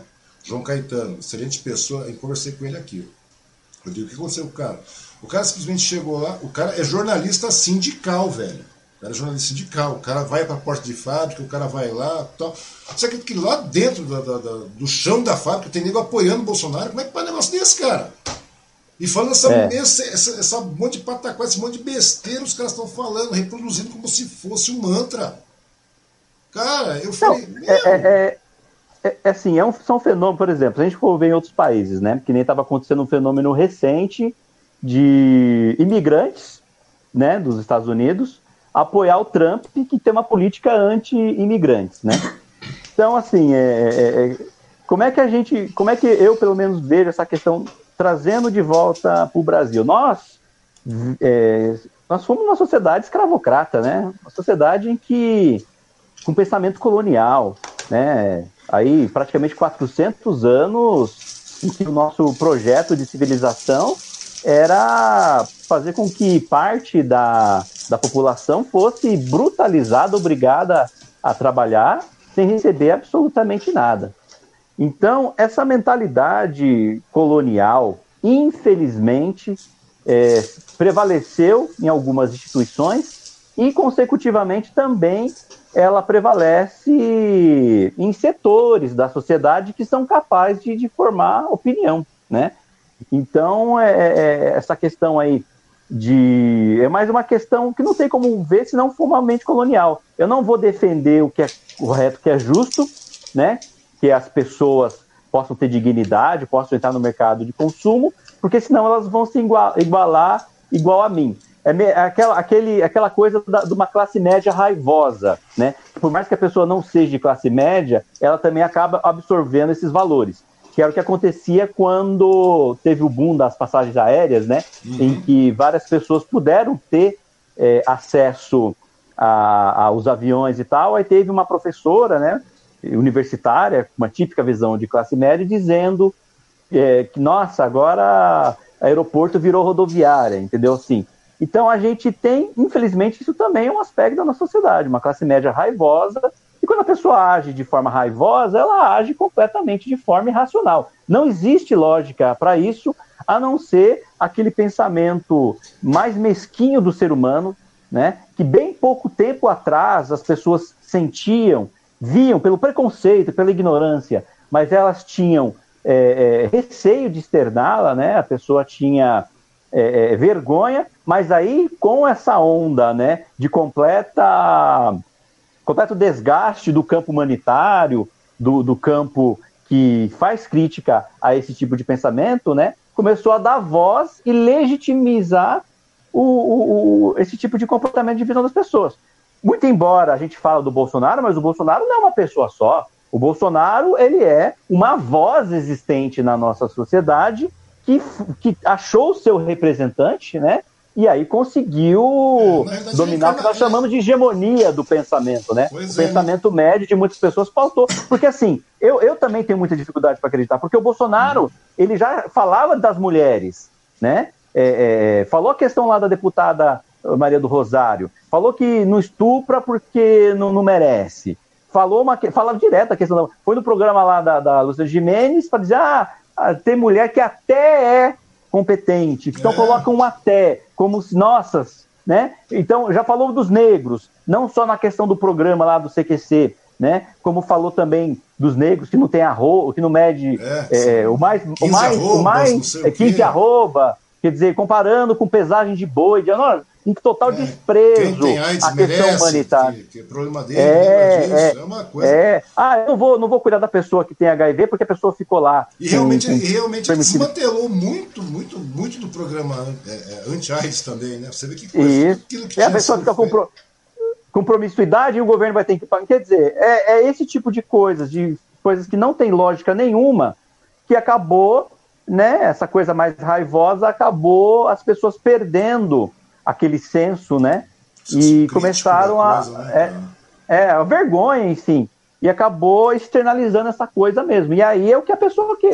É uma questão de caráter, inclusive, até. É uma falta de, de senso de humanidade, né? Uhum. É muito ruim você pensar nisso, né? Porque você está entrando na questão individual da pessoa. Eu prefiro fazer as análises mais do âmbito do aspecto político, mas uhum. essa também, a dimensão psicológica da coisa, ideológica, no sentido de valores, também é, é uma é mais um elo dessa corrente aí, né? Porque não tem só uma, uma explicação, é uma questão bastante multifacetada. Mas eu vejo sim que essa, esses valores criados na nossa sociedade colonizada, essa classe média raivosa e, e que perdeu a voz, né, que viu o seu representante agora ganhou voz e que está externalizando esse tipo de coisa, é o que justifica, sim, ele ainda ter, né? Parece que saiu aí a, a saiu a, a, pesquisa Ibope, né? Parece que caiu a popularidade dele, mas ele ainda tem 20% quase da sociedade, ou 20% da sociedade brasileira. É muita coisa. Compacta, é muita, muita gente Sim, pensando merda, né? É muita gente pensando merda, cara.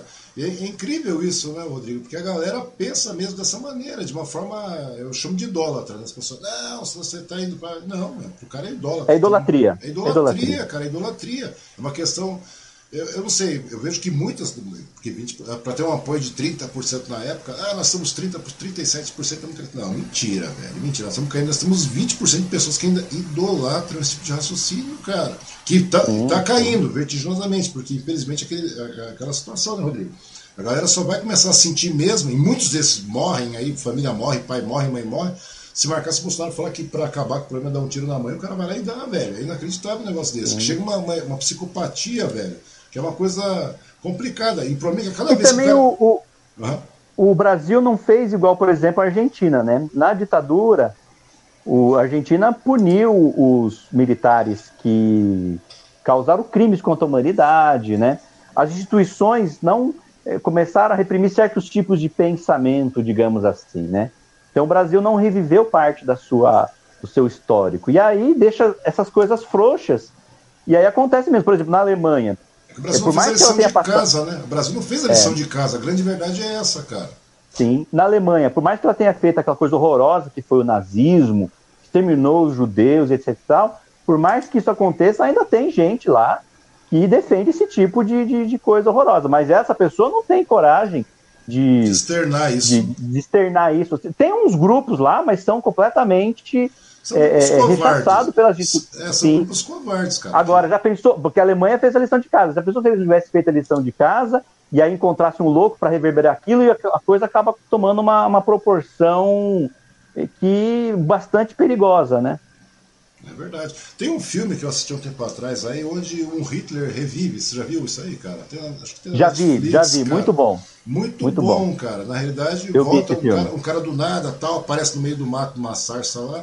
De repente o cara vem com os mesmos, os mesmos ideais, etc. O cara e muita um gente apoia, né? E apoia, velho. Ou seja, parece que a gente não consegue vivenciar a história, cara. Parece que você não consegue ter a história como, como um mote de, de, de, de parâmetro, cara. É uma coisa absurda, né, Rodrigo? Começou a olhar e falei, rapaz, como é que pode um negócio desse, velho? A galera vai, cara. E é, é, bastante recomendado, vale a pena. Eu até coloquei, falei, vou até colocar esse filme de novo aí, cara, em alto, para que a galera assista. Então, Sim, muito bom. é um ótimo filme, cara, que dá exatamente essa, esse, essa diretriz, né, cara, que a gente está conversando hoje, né, cara.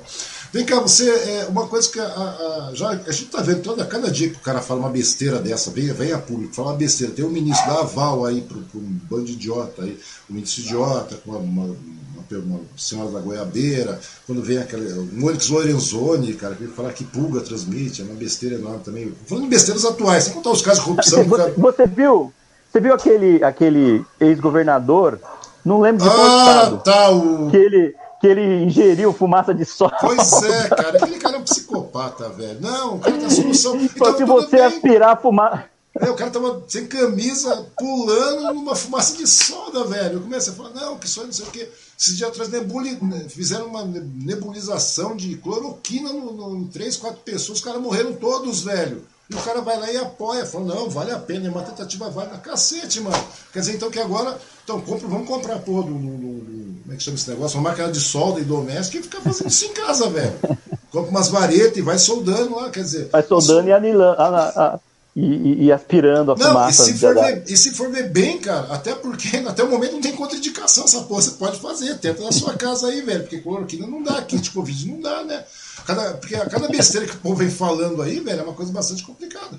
Só me diz uma coisa, como é que você acha que dá para que a gente pode consolidar a democracia, né? Se, se voltar, tentar resgatar essa questão democrática, porque na realidade a gente está vivendo um golpe diário, uma, uma Cada, cada batidinha, cada, parece que é inocente. Ah, o cara é o tiozão do churrasco que dá uma batidinha, sabe? Aquele cara que conta piadinha no churrasco. Não é, velho. Porque cada vez que ele fala uma besteira dessa, Rodrigo, ele vai lá e ele faz, ele causa uma fissura na, na democracia, cara. Ele causa uma fissura, claro. ele, entendeu? Então, é porque na realidade é um movimento velado que tem aí, né? Que está ameaçando e vai tirar, que pretende tirar o Estado Democrático de nós. Né? Como é que a gente pode resgatar esse Estado Democrático que está indo para o saco, literalmente? Porque as pessoas não dão conta. Ah, vivemos na democracia. Vivemos o cacete na democracia. Nós, estamos, nós vivemos uma democracia que está sendo está em, em, em, franca derrocada. Porque a cada vez que o cara fala uma besteira dessa, cada vez que o cara ele dá anuência a um determinado, uma determinada falácia, uma besteira qualquer, cara, isso aí atinge e muito a nossa democracia, cara. Então, ou seja, a galera parece que não tem, não está dando devida importância a isso, né, cara? Como é que a gente pode fazer, nós, população tal,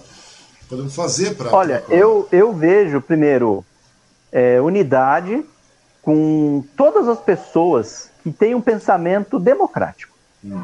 Não importa se a pessoa é de direita, se ela é de esquerda, mas se ela for democrática, ela respeitar a democracia no sentido amplo da palavra. Eu posso não concordar com o que você está falando, não é o programa, não é o projeto, mas você tem o direito de apresentar as suas propostas, né? E a gente viver dentro de um debate salutar, sem querer, digamos assim, ir na mão grande, né? Uhum. Então, acho que uma, uma forte é, é, é, digamos, aliança do setor democrático desse país contra o retrocesso ditatorial. E aí movimentos sociais, partido político, sociedade civil organizada, né, é, todas as pessoas que têm um pensamento democrático juntar, unir forças para conseguir é, é, manter a nossa democracia, né, e não só manter, como aprimorá-la. Porque se um grupo só achar que sozinho vai conseguir é, fazer frente a isso aí é uma, uma, uma, verdadeira, um verdadeiro engano, uma verdadeira falácia. Então, eu defendo uma unidade mesmo, uma ampla, unidade ampla desses setores, conversar com quem tiver que conversar, né? É, com relação, por exemplo, eu, eu sou de esquerda, né? Não gosto, não sou simpática à política do PSDB, mas uhum. eu tenho sim que dar o braço a torcer naquilo que o Dória fez, que é correto, né, com relação à, à pandemia, mas também é, criticá-lo por ações como a questão das votas, as, a, votas aulas precipitadas, mas dizer que faria sim unidade com esse setor para é, conseguir preservar a nossa democracia. Então, eu acho isso, iniciativas, debate, né, essa conversa que a gente está tendo é, muitas pessoas vão ver um trecho, vir uma parte ali, pegar um recado e participar na parte da, da, do esclarecimento da, da, população, né? De que a nossa saída não é o caminho atual. É, ditadura não resolve problema nenhum. O problema da democracia é mais democracia, é mais participação popular. Se nós formos uma ditadura é, é, é achando que vai resolver o nosso problema, muito pelo contrário. É aí que a gente vai é, aprimorar. Vez, né? Sim gente vai descambar de vez. Porque hoje o que a gente está vivendo aqui, na realidade, é uma milícia política, né, cara? Porque não tem outra coisa. A gente está vivendo, entre aspas, uma milícia fantasiada de política, que, que, não pode ser diferente também, né, o, o Rodrigo? Porque é, isso, aí, isso aí, vindo do presidente que foi eleito, que já tem uma porrada de ligação, que é uma coisa lógica, cara, esse, é, é uma desconstrução constante da democracia, velho. Então, quer dizer é, isso aí não é um delírio do cara, né, cara? Não é pensar, ah, o Bolsonaro tá delirando. Não é, velho. Pra mim, isso aí é uma, um projeto, cara. Um projeto que existe, é um projeto de poder, cara. Na realidade, é um projeto. Porque o cara delirar, ele delira todo dia. Bobagem ele fala todo ah, dia. Sim, isso é pensado. Por, por, é, porém, cara, não é só apenas o Bolsonaro. O Bolsonaro é apenas a, o Bolsonaro é apenas a peça que tá lá encarnando aquilo, cara. Aquele delírio. Mas na realidade, ele, tem, ele tá muito mais do que isso, né, cara? Né? Digamos, eu acho que ele é uma peça de ferro de um projeto de poder mesmo, cara. Né?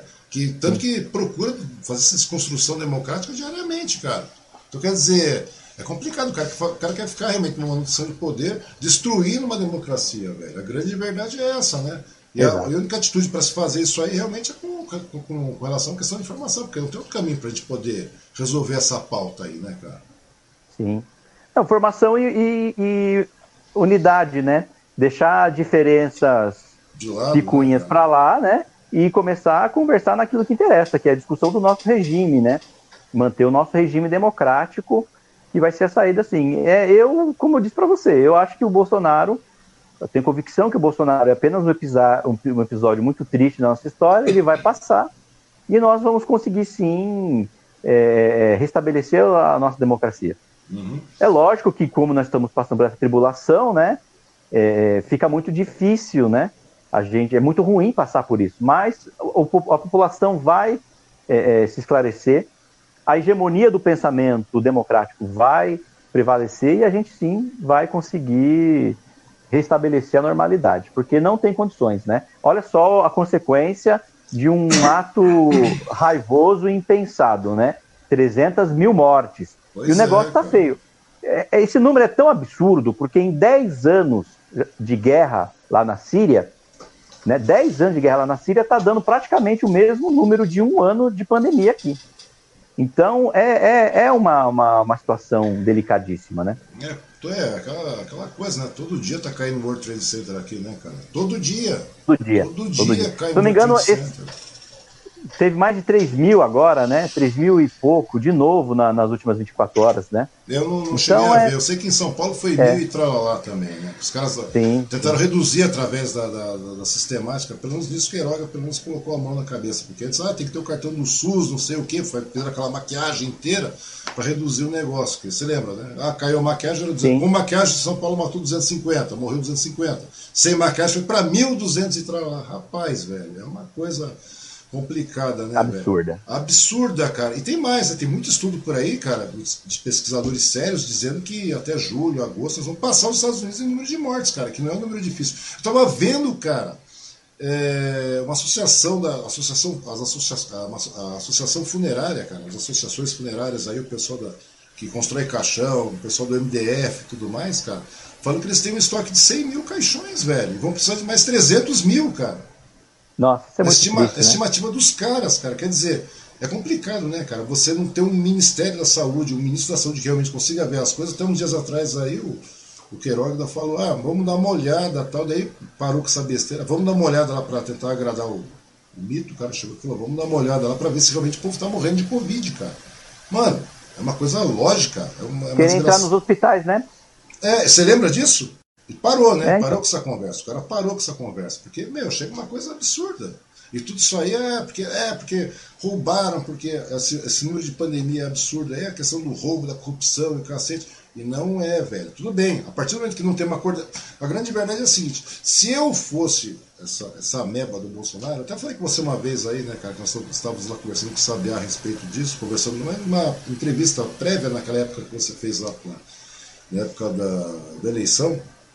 Depois nós conversamos a respeito. Eu falei, pô, cara, se eu fosse protozoário do Bolsonaro, cara, que teve um ano pífio, ridículo, foi pior que o ano do Temer, né, cara? O Temer teve um PIB de 1,1, se eu não me engano, o Bolsonaro, toda aquela conversa, aquela lorota, aquela coisa, então chegou num PIB de 1, né, que é uma, é uma, é um, veio por osmose do governo Temer também, porque ele não fez porra nenhuma. E daí o cara não consegue aprovar nada. Daí o que acontece? O cara não tem crédito, o cara não tem voz, cara, o cara não tem argumento para nada. É só você ver, o cara ficou 30 anos na porra do Congresso não fez nada. Daí você chega aí, cara, é, se tiver, caísse uma pandemia na minha mão, velho. Do primeiro, eu fiz um governo medíocre, eu sou um medíocre, eu sou um idiota, eu sou um imbecil, eu sou um quadrúpede, e caiu, um, caiu uma pandemia no meu colo. Rapaz, eu levantaria a mão pro céu e faria tudo certo, cara. Seria endeusado, Exato. seria. Meu, é Exato. simples, faria uma, uma ação coordenada de maneira nacional, chegaria lá, convocaria estados, estados, obviamente vem os municípios, assim por diante, aquisição, tecnologia para apoio das fábricas. Nós temos um polo industrial fudido, não dá para fazer apoio dos, dos, respiradores aqui, não dá para fazer as máscaras aqui, nós temos um polo têxtil enorme, cara. Entendeu? Faz isso aí, compra, ah, tem que comprar, compra de forma coordenada. Não! Cara fez o totalmente contrário. O cara foi negando, negando, negando, negando, Rodrigo. O cara foi negando a ponto da gente chegar no estágio que está. E depois de um ano depois do, Lula chegar e falar, tinha que ter um plano coordenado, agora vem desgraçado e fala, não, tem que ter um plano coordenado. Não, e a situação está tão absurda. Semanal, que, assim, semanal, semanal, reuniões semanais ainda, de passagem aqui. Porque senão tem muita coisa muito... escrita, é difícil de ler. Sim. Muitos enfermeiros e médicos, infelizmente, padeceram, estão super saturados. Que eu tenho minhas dúvidas que, de fato, por exemplo, abrir o hospital de campanha, existirá mão de obra qualificada para poder atender esse, essa alta demanda. Pois então, é. o, o país ele, ele, ele fez a estratégia política errada de combate à pandemia, apostando naquilo que ele falava né, no começo, que é a imunidade de rebanho, né? né? Todo mundo pega, uma hora o vírus atenua, né? Que a pior desgraça, a pior estratégia possível para uma nação seria isso, né? Então, é, eu acredito, infelizmente, que na atual andar da carruagem não tem nem mais condições de contratar médicos e enfermeiros para fazer hospitais de campanhas aí. Porque o procedimento para você entubar alguém, você precisa ter muita experiência pessoas, em UTI. Pessoas, você tem, né? né? São três, quatro nem... pessoas para entubar um fulano, cara então, um paciente. É uma coisa complicada, não tem mão de obra. E a questão isso. dos remédios, que ele não importou os remédios, onde já se viu o Brasil precisar importar remédio para intubação, entra naquela discussão que a gente falou. Foi desmobilizado o nosso, a nossa infraestrutura, né, a nossa produção. E aí a gente precisa de importar coisas básicas, né, que poderiam ser produzidas aqui. O Brasil, na década de 80, ele era autossuficiente da química fina produtora dos remédios. E com o passar dos anos isso foi se destruindo. Hoje a gente não tem nem condições de importar lá a parte básica da, da vacina, remédios para poder entubar as pessoas. A gente não consegue nem ter nem, nem seringa, cara. Você viu o debate da seringa? Seringa também. Da seringa, velho. Seringa. Da seringa, da luva, da, da agulha. Cara, a que ponto a gente chegou no, ao, ao descalabro? É uma coisa. Cara, depois quando você fala, quando você coloca em pauta isso aí, não, você é um comunista, você está torcendo contra. Velho, como é que você pode torcer é. contra alguma coisa que já está Tá errada, velho. Não, porque você é a favor da corrupção. Que corrupção, cacete? Não tem nada a ver com corrupção com isso. Tem que ser combatido corrupção? Se tem, Se tem, se, se tem ala da política brasileira que não tem moral nenhuma para falar de corrupção, é a aula bolsonarista. É. 89 mil reais na conta da, da primeira-dama. O filho é, dele aprendeu com ele a fazer as rachadinhas. Comprou uma casa de 6 milhões de reais. Ah, mas eu votei no Bolsonaro, não votei no Flávio Bolsonaro. Mas foi no gabinete do pai, que ele conseguiu aprender e se estruturar como é que faz essas questões da rachadinha. E a questão daquela assessora fantasma dele, que pois ganhava é, do Bolsonaro, é. que ganhava dinheiro Val, né? e vendia a, a Val do Açaí, né? Isso sem falar que ele liberou 3 bilhões aí para o Centrão e colocou em cargos estratégicos pessoas do PTB ligado lá a Roberto Jefferson, a gente que já está tudo investigado, tudo gente que é condenado, investigado a Lava Jato, tudo gente que que, que enfim, tá lá é, para poder. É, na realidade, ano passado foram 17 bi em emenda, né, cara? A gente fala de 3 bi porque foi a última pataquada que o cara fez é. aí, cara, para tentar se segurar na brincadeira. Mas foram 17 bi, cara. Foi um trilhão para banco também, né, cara? Sim. Um trilhão para banco, ninguém conta isso. Agora vem a porra do cara falar de auxílio emergencial. Vem o Guedes agora. Não, e, vem, e vem falar que ele é honesto, que ele não é corrupto. Pelo amor de Deus. E o Brasil, hein? Sem falar que o Brasil, que queria entrar na OCDE, uhum. ele foi, teve entrada barrada porque retroagiu nas leis de, de combate à corrupção. Então, como é que não tem? Como é que não, não tem? Não, aí que tá, já part, que nem a gente estava discutindo antes. Já passou da questão da lógica. Não tem lógica nenhuma. Pois é, porque a galera, a mídia mesmo começou a falar assim, a corrupção, não sei o quê, PT, PT, PT, insistindo demais na dose da corrupção, corrupção. E daí acabaram demonizando o PT, né, velho? Daí tudo a culpa é do PT, aquela história. E o PT, hein? E o PT, e o Lula, e o PT, velho. Câncer, já tá um ano, um ano, dois anos praticamente, esquece a história de Lula e PT, velho. Acabou. Não, tá ainda, tem, ainda falam, né? Ainda problema. Falam. Eu até escrevi esses dias, velho. Eu falei, se o problema. Meu, não tem, não tem que se ficar discutindo Lula e PT. Você que votou no Bolsonaro lá, cara, você que se vire com seus traumas, com seus, com seus, sabe, com seu trauma psicológico, é porque não é. Porque a, a, a a corrupção, cara, a grande verdade é essa. A corrupção é uma coisa sistêmica, uma coisa endêmica dentro da, da, da cultura política brasileira. A corrupção está presente em todos os partidos. Então, você não deixa mentir, cara. Né? A, a diferença atinge, a, essa corrupção atinge todos os partidos, né, cara? E pra você ter uma ideia, como é que a gente pode falar de corrupção desse governo hoje, cara? Como se fosse. Você deu alguns exemplos curtos aí, né? Curtos, curtíssimos, curtíssimos, curtíssimos. Sem fazer muita pesquisa, eu tenho certeza. Se eu fizer uma pesquisa aí na imprensa, a gente vê os contratos. Me parece que o, o, o governo federal aprovou um contrato para instalar o WhatsApp Web nos computadores. Cada instalação de WhatsApp Web, R$ 1.500. Pois é, Enfim, cara. Tem muita coisa aí. É, cara. Pô, ganha, é só digitar o endereço lá e entra. Você não precisa dessa bagaça de 1.500 pontos para você é, é, instalar um WhatsApp web lá, cara. não, é tudo de nós podemos fazer segurança muito para, meu, que besteira. A gente está falando disso, inclusive o, 0, é o 04 agora, né, o filhinho mais novo que parece um, uma lhama lá e tal. Sim, com tráfico de influência, né? Pois é, cara, que coisa, né, velho? A gente começa a olhar essas coisas, você vai falar 89 mil, caso de 6 milhões, o Queiroz, é, mano, o Queiroz. o Queiroz, cara, o Queiroz, que né, cagava fininho, lembra disso? O cara desapareceu porque tava cagando fininho. Daí ele sumiu. Foi uma coisa absurda, cara. E o pior de tudo. Que... O advogado dele lá, né? Ah, o, advogado Vacef, tinha, mais, tinha mais acesso ao Bolsonaro do que, do que deputado e ministro. E aí acharam o Queiroz na casa do advogado. Não, mas que... o Bolsonaro não tem nada a ver com isso, não. Não tem nada a ver, não, não. O cara entrou lá onde? Voando, aquela porra entrou voando lá dentro. Você não viu aquele cara lá, morando lá? Quer dizer, e é ridículo, cara, é um escárnio, o povo achincalha, né, cara? E é uma coisa bastante complicada, né? Mas agora chegando aí, né, começando a falar uma coisa mais próxima agora desse momento que está vivenciando, né, com relação a esses escalabros aí que está vivendo no governo federal, porque o presidente literalmente, em português bem claro, ele fica bocejando todo dia, né, o, o trato que ele dá ao combate na pandemia. O cara debocha de todo mundo, o cara debocha das vítimas, o cara é contra a vacina. Vamos pegar a pandemia mais do que o suficiente para a gente chegar até o tema eu quero abordar no, no finalzinho lá. Porque hoje a gente já está com mais de 300 mil negros mortos. Estamos com o quê? 305 mil por aí? Deve estar perto disso, né? Se não tiver isso, estamos perto disso aí. Porque a pandemia aqui, parece que o combate da pandemia é feito apenas um combate ao combate à pandemia, né, cara? Você vê, já tivemos Sim. quatro ministros. É, a única coisa que ele está combatendo é o combate à pandemia, porque não tem outra coisa, né, cara? Você vê, é quatro ministros, é tratamento precoce, é kit Covid, é vermictina, não sei mais o que, cloroquina. Agora tem um louco lá do, do, do como é que chama? Da, do, do, da solda. Da solda. E o cara se marcar, ele, ele avaliza isso, é spray nasal, né?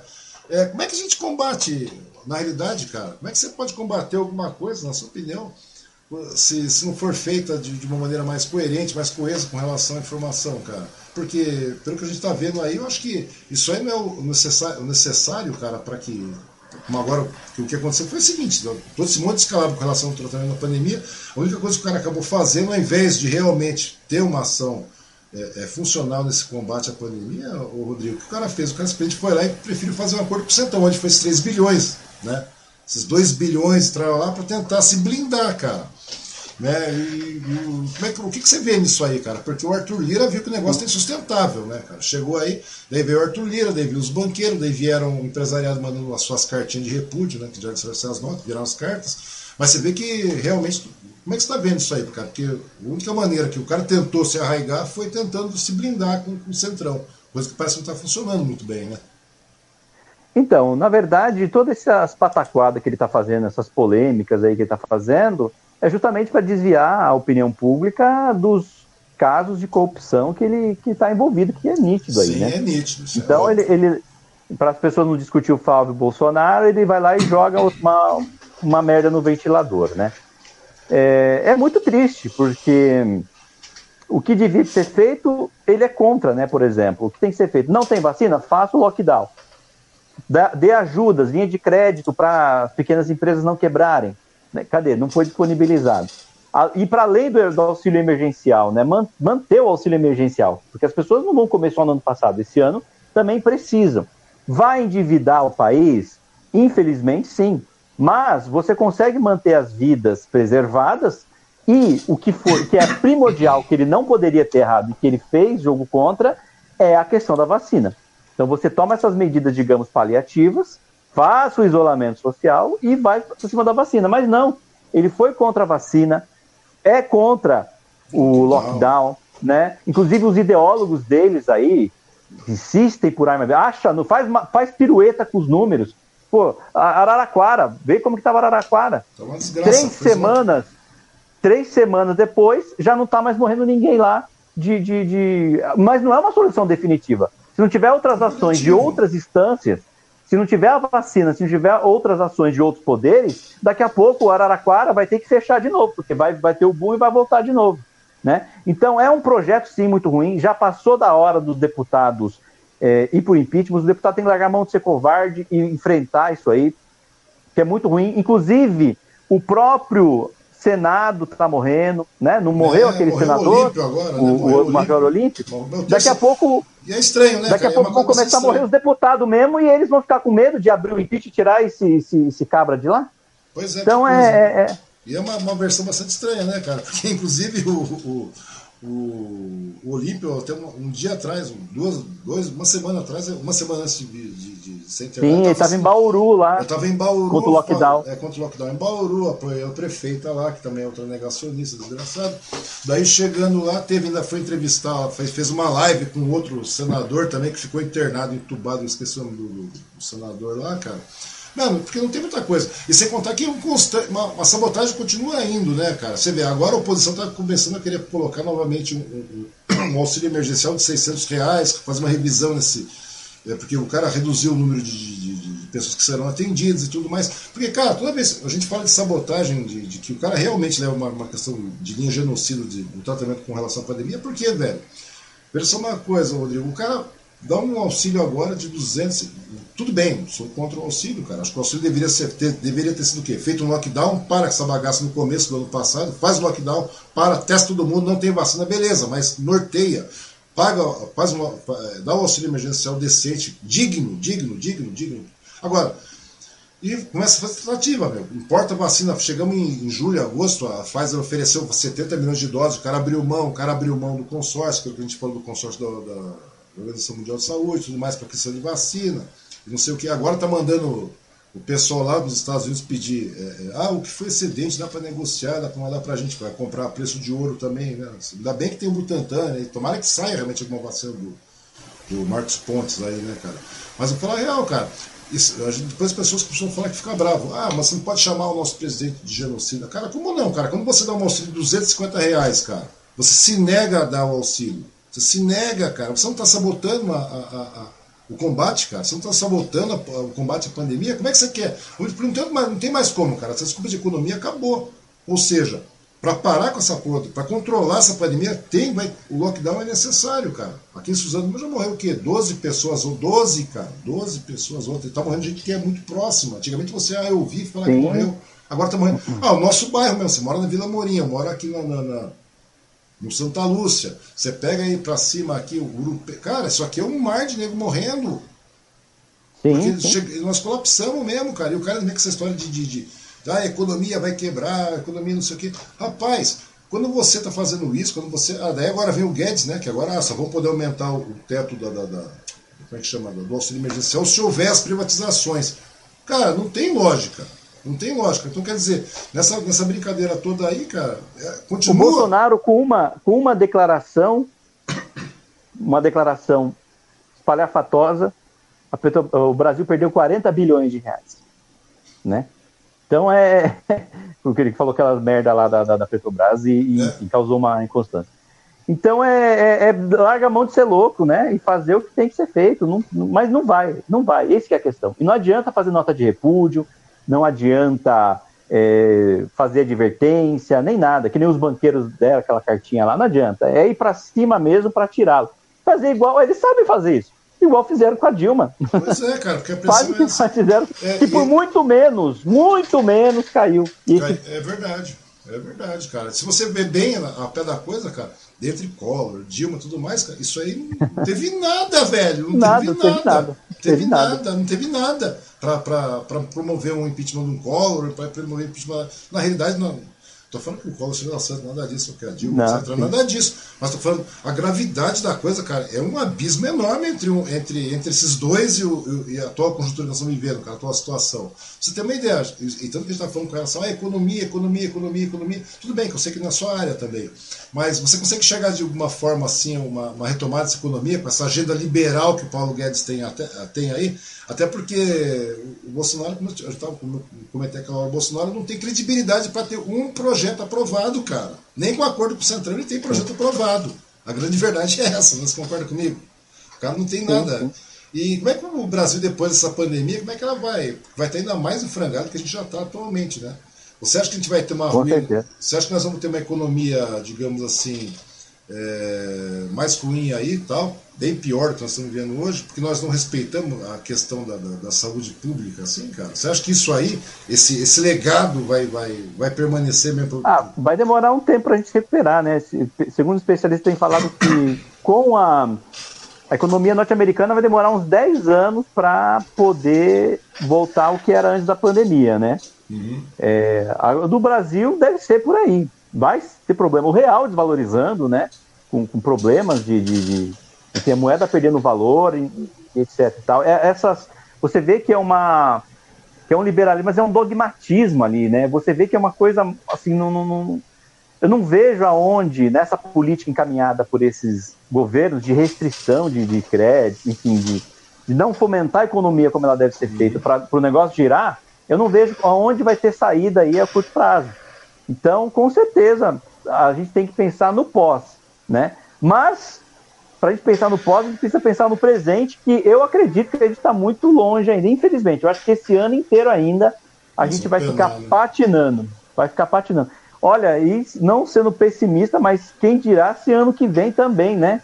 Porque existe um grande risco da porque como está descontrolada a pandemia, o vírus ele sofre mutações, né? Exatamente. A, a, o problema é se a vacina, quando chegar na população, se de fato ela vai conseguir atender as novas variantes. É, parece chegar, que as vacinas, é, parece que as vacinas estão atendendo, mas o vírus não vai parar, ele vai ficar simultâneo. Então, a, não tem outra saída. É fazer com que o vírus não circule, vacinar em massa a população e aí antes, ele né? atenua. Né? o quanto antes. É, né? E procurar, lógico, a, e ter uma estratégia concreta de retomada da, da nossa economia. Uhum. Isso é interessante, dá pra você ver que coisa. Lá nos Estados Unidos chegou o Biden lá e falou, aí vamos aprovar, aprovaram. Até o, até o Trump, né, no final dessas contas, acabou. E que tá com aquela história negacionista, você pode ver que logo em seguida ele, opa, não tem mais jeito, cara, é vacina, vou tentar salvar a minha, minha reeleição, vou para vacina. Também não foi uma atitude humanitária da, da, do canário. Não, não, foi por interesse, foi né? Foi por interesse. E daí, e só que hoje está lá, tem 100 milhões de, de, de, de, americanos vacinados. E teve agora, acho que foi uma semana e meia atrás, duas semanas, os caras aprovaram lá 2 trilhões né, para retomada da economia e tal. Porque não tem lógica, cara. Você ficar com, essa, com, esse salário ridículo, quanto que é? 150, 250, 370 reais. E agora a, a oposição está batendo de novo para que abra novamente o leque do, do, dos, dos, cadastrados lá da, do auxílio emergencial e que aumente, pelo menos, voltar aos, aos 600 reais. É uma coisa absurda, Sim. cara. Não, porque é o seguinte, nessa questão do liberalismo, né, que é a ideia do Estado não intervir, pensar numa, num rigor das contas, é óbvio que a gente tem que ter responsabilidade, Sim. tem que ter tudo isso. Agora, não tem como você retomar a economia sem incentivar as pessoas a consumirem né, dentro de uma normalidade, sem o Estado intervir de forma positiva, para que a, as pessoas possam, de novo, a ter poder de compra e assim a economia voltar a ser fomentada. Então eu não vejo como um dogmatismo liberal no sentido de austeridade, no sentido de o governo não intervir. Se o governo for por esse lado, eu acho que vai muito difícil a gente vai conseguir recuperar a nossa economia. Muito embora vai endividar o país, pode ser que aumente um pouco a inflação, mas você vai poder fazer a economia girar com a intervenção do governo. Agora, que nem os, os Estados Unidos estão fazendo isso, imprimiram o dinheiro. Pode, você, é, não... você, pode, você pode reconstruir, né, cara? Você pode imprimir dinheiro sim. nesse caso e depois retira esse dinheiro do mercado de circulação.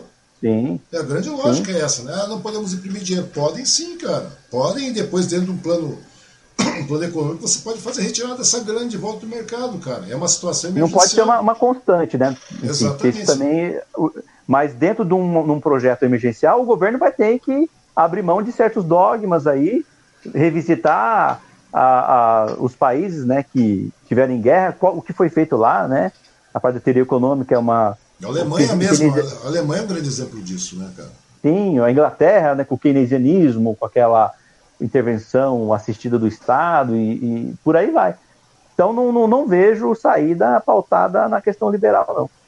Eu não consigo ver também não, cara. Eu só vejo o cara falando privatizar, privatizar, privatizar, destruir o patrimônio que tem aí e tal, vender a troco de banana, né? Troco de nada. Né? Ficar mais dependente, a questão internacional, né? não ter autonomia. É verdade, cara. Sempre o cara é, destruir a Eletrobras, Correios e assim vai indo, cara. Eu nunca vi um negócio desse. Quer dizer, Embraer quase foi pro saco. Tá? É uma coisa absurda, né, cara? E tudo com apoio, né? Ah, tudo bem, ah, só vai melhorar, nós vamos ter dinheiro que privatizando. Né? A lógica não é essa. Ou seja, quando você privatiza, está ficando mais pobre. A grande sim, verdade sim. nessa questão é, cara, não é mais fácil você a chegar e acertar o errado. Precisa saber a medida das coisas. Tem setores da economia que quem tem que, é, quem tem que conduzir é a iniciativa privada, como tem setores estratégicos, como esse de energia, de inovação tecnológica, que o governo, até por uma questão de soberania nacional, não pode abrir mão para outros governos. Vê se, o, vê se os Estados Unidos ou qualquer outro país aí vai vender, vai privatizar as empresas estratégicas dele. Não vem, principalmente a questão de energética, né? Questão de energia, de petróleo, né? A Alemanha perdeu a guerra mundial porque não tinha petróleo, basicamente. É, então o pessoal está de olho aqui na, no nosso combustível, no, em toda a potencialidade que a gente tem. E aí, e aí nem para ser patriota esse governo é. Pois Mais é. uma questão. Tanto Fala, que, ser é. patriota não é você ficar que nem bobo cantando nacional, vestido de verde, não. Ser patriota de verdade é você defender o interesse do seu país, você ter um projeto de desenvolvimento econômico, você não ficar de joelho perante aqueles que querem nos submeter internacionalmente. E aí precisa ter política para fazer isso. Agora, do jeito que o governo faz, não. É um serviçal, um vassalo, lambibota né, do Trump. Pois é, cara. Você vê, o cara, lá, o cara, foi lá, bater continência com a bandeira norte-americana. Você tá falando que o cara não é patriota, velho. O cara é patriota, mano. Nem ah, patriota esse bicho é. Pois é, o cara é um inútil. Mas vamos falar uma coisa é, com relação àquilo que você, você, colocou desde o início, cara, a questão do impeachment, né, velho? Porque o impeachment não acontece assim, só pela. Porque, ah, o Rodrigo de esquerda, o Angra teoricamente é de esquerda, né? O fulano é de esquerda, o outro também teoricamente é de esquerda, outro... É, porque não, é, não depende da esquerda apenas isso, né, cara? Isso depende de, de vários partidos, na é verdade. E também depende tem da pressão. Uma articulação, né? É, tem uma articulação, depende da pressão popular, e que conta muito também o peso dos banqueiros, do empresariado, conta muito no impeachment, cara, né? Na sua, na, na sua avaliação, Rodrigo, é, qual a possibilidade real disso vir a acontecer aí, cara? Nós estamos em 2021, inaugurando 2021 março aí, cara. Como é, como é que você avalia essa, essa possibilidade real disso poder vir a acontecer aí? No curtíssimo prazo, eu acho que fica um pouco difícil, né? Porque o governo já deu uma série de, de demonstrações aí e até agora o pessoal só está na, na, na, notinha de repúdio, né? Hum. O Bolsonaro, ele tem feito algumas concessões, né? Também por pressão do Congresso, né? Com relação a máscara que ele passou a usar, né? E não estava é. usando. A questão da vacina, ele tá, cogitou a falar. Agora, o lockdown, que é o, o, o que vai fazer nesse período a, o vírus não se espalhar, ele não, não fechou, ele ainda é contra. Então, assim, eu acredito que a curtíssimo prazo vai depender muito dessa gestão aí da crise, que eu acredito sim que é, é, o pessoal vai ter que acordar, vai ter que acordar, não pode deixar o povo brasileiro morrer e ser, serem testemunha desse, desse genocídio. Então, vai, é, é, é infelizmente, pelo que a gente está vendo aí da gestão da crise, é, a gente não vai ter melhoras significativas se o, o, governo não, não passar a mudar a linha política deles, né? Então, assim, é, é, é, bastante delicada essa questão, porque também não adianta, se você pautar o impeachment, aí o Bolsonaro vai falar que está sendo perseguido, se ele tem a maioria, o impeachment não é aprovado, e ainda ele vai dar o golpe para poder dizer que está sendo perseguido e uma cambada de alienado ainda vai é, achar isso verdade, né? Mas, assim, é, é, não tem como nós não abrirmos os olhos. Infelizmente, é, mas essa, essa é uma questão que quem tem que resolver é o Congresso, né? Quantas mortes mais vão precisar serem feitas para eles faltar a retirada do, do, do, presidente, que não abre mão de jeito nenhum daquilo que de fato é, é, é combate a pandemia, né? Porque ele não abriu mão até agora da, do, da cloroquina lá, do, do, do kit Covid. Não abriu mão do, do kit Covid. Não abriu mão da questão do lockdown, né? E aí? Então, é. é. essa bola está agora com o Congresso. Que eu, num curtíssimo prazo, eu vejo que não, não tem. Mas, se de fato, eu espero que não, que as, se as previsões mais catastróficas se concretizarem, aí não vai ter jeito. Hum. Né? Se até julho for aí meio milhão de pessoas mortas. Que isso? Não é difícil, cara. Que não é difícil, né? É? Não é difícil, né? Você vê, o serviço funerário já prevendo isso, cara. É brincadeira. É, tem, tem mais pauta que o Ministério da Saúde, cara. Parece uma coisa absurda, Rodrigo. Mas vamos calcular aí que não houve, não vai haver um, um, um impeachment e tudo mais tal. Daí agora, vamos pegar agora também a anulação da, das condenações do Lula, tudo mais, a suspeição do Moro, né? Daí parece que isso aí desequilibrou né, a psicopatia do presidente. Liberou ainda mais a psicopatia. Tanto que o cara, é aquilo que você falou, o cara passou a usar máscara, o cara colocou um globo terrestre lá, né, cara? O globo, nosso globo. No, é, para dizer que a Terra não é redonda. Não é redonda, tá? Que o cara tava. Ah, só for de vacina, só for de vacina. Apesar de ter negado, ele saiu apagando um monte de foto de cloroquina nas redes sociais dele, né? E me diz uma coisa, e se não houver um impeachment, né, no caso aí, é, vai, obviamente vai ter uma frente ampla né, de oposição aí, como você falou, que o caminho é esse, fazer uma frente ampla de oposição para que a gente evite um quadriênio de barbaridade, que a gente retroceda para a Idade Média aí, né, cara? É, vamos calcular o seguinte, que no caso vai, vai, haver uma eleição, né? Vamos supor que não houve um impeachment e vai ter uma eleição com o nome do Bolsonaro. E havendo uma derrota, no caso aí, né? Do nosso querido presidente aqui, é, você acha que existe a possibilidade, o Rodrigo, dele fazer uma convocação dessa milícia de idólatras, assim, assim, quando ele chegou lá no, no, assim como o Trump fez lá nos Estados Unidos, lembra que o Trump chegou e começou, daí tinha um general que estava lá junto com ele lá no, no Campo Lafayette, ele apareceu do lado, né, ele falou tal, e o Trump usou aquela imagem como se, como se, como se as Forças Armadas estivessem dando aval para ele, para dar um golpe, dar um tombo e tudo mais, e daí o, o o general em questão chegou, se não me engano, ele falou assim que as Forças Armadas jamais iriam se voltar contra a nação, etc. É, e aqui o discurso é diferente, né?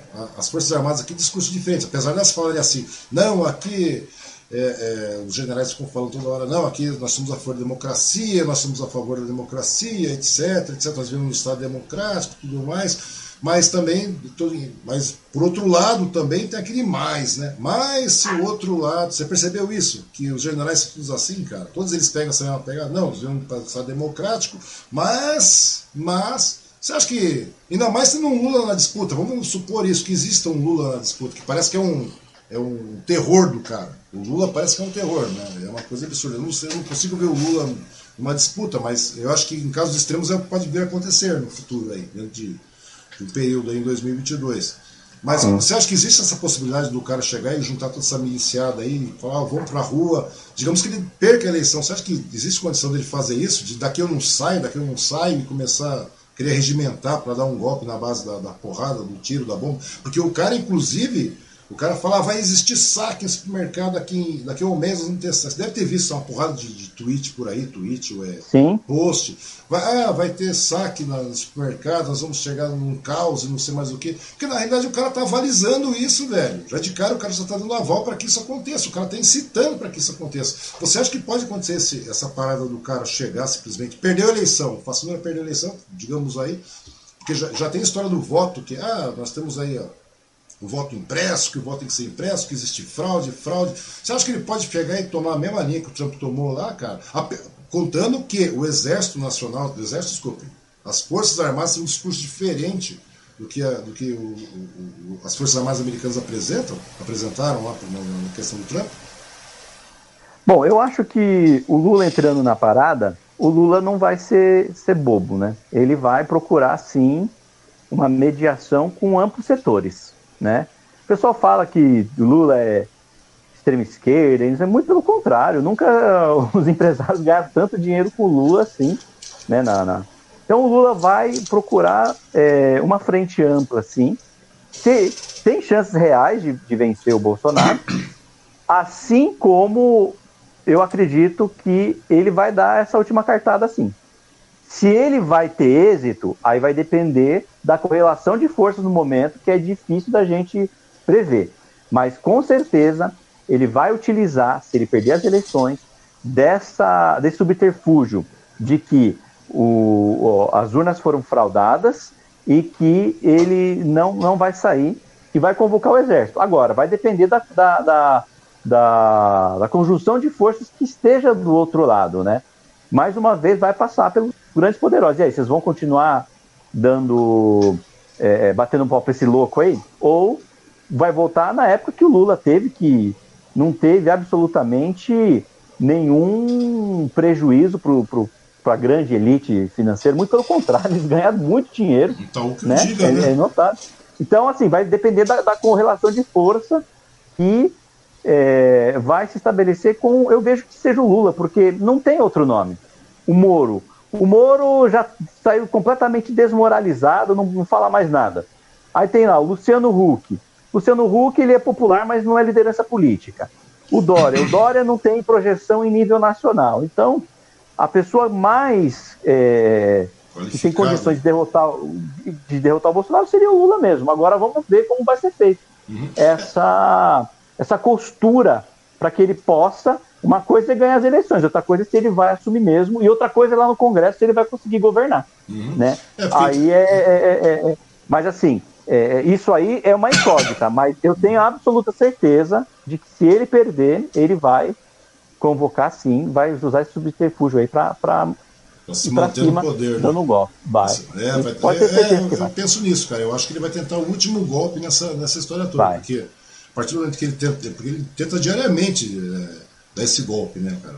Dá mini golpes Sim. diários aí, digamos assim. E a partir do momento que você não vingar, cara, e se ele perder uma eleição, perdendo uma eleição, acho que o cara vai tentar fazer isso na base do, do, do grito, né? Vai.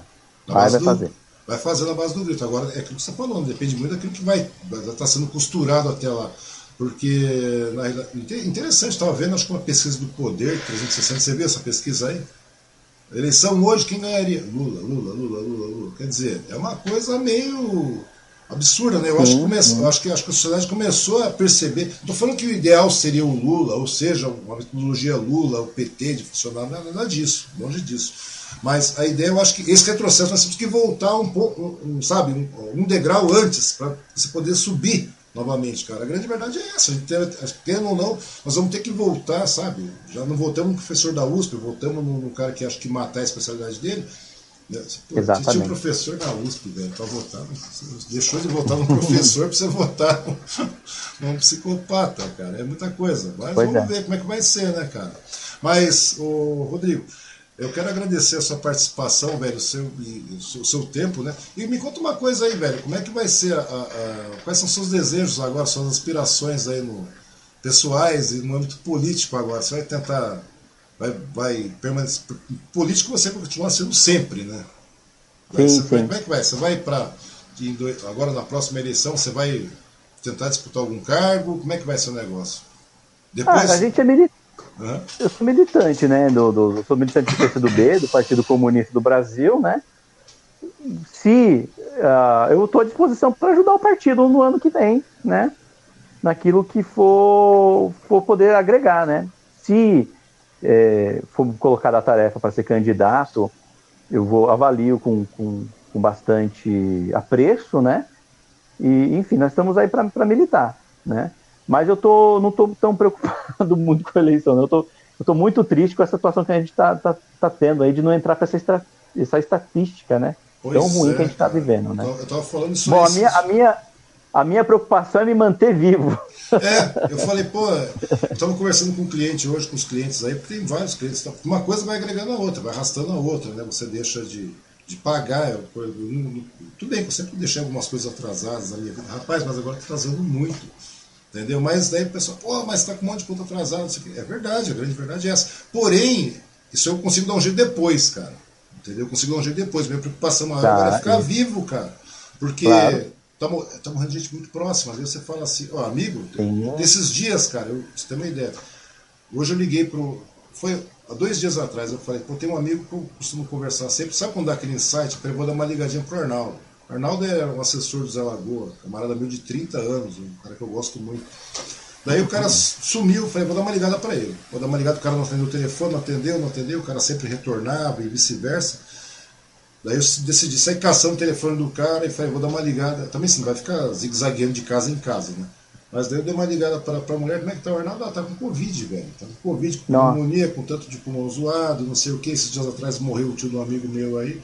E aí você fica vendo, e a família, tudo de, de, de pessoa com morbidade e tudo mais, então você, você fica imaginando, né, cara? A nossa atual preocupação não é a conta, não é o IPVA atrasado, não é a conta de luz atrasado, né? A preocupação é ficar vivo, cara. Tava conversando com o Fred Costa lá em Mogi, que você deve conhecer. Sim, sim. Né? Tava conversando com o Fred Costa um tempo atrás aí. O cara tá ilhado na casa dele. Ele saiu pra dar uma entrevista na Marilei, não sei nem como é que ele foi da entrevista na Marilei, cara. Que o bicho não sai da casa dele de jeito nenhum.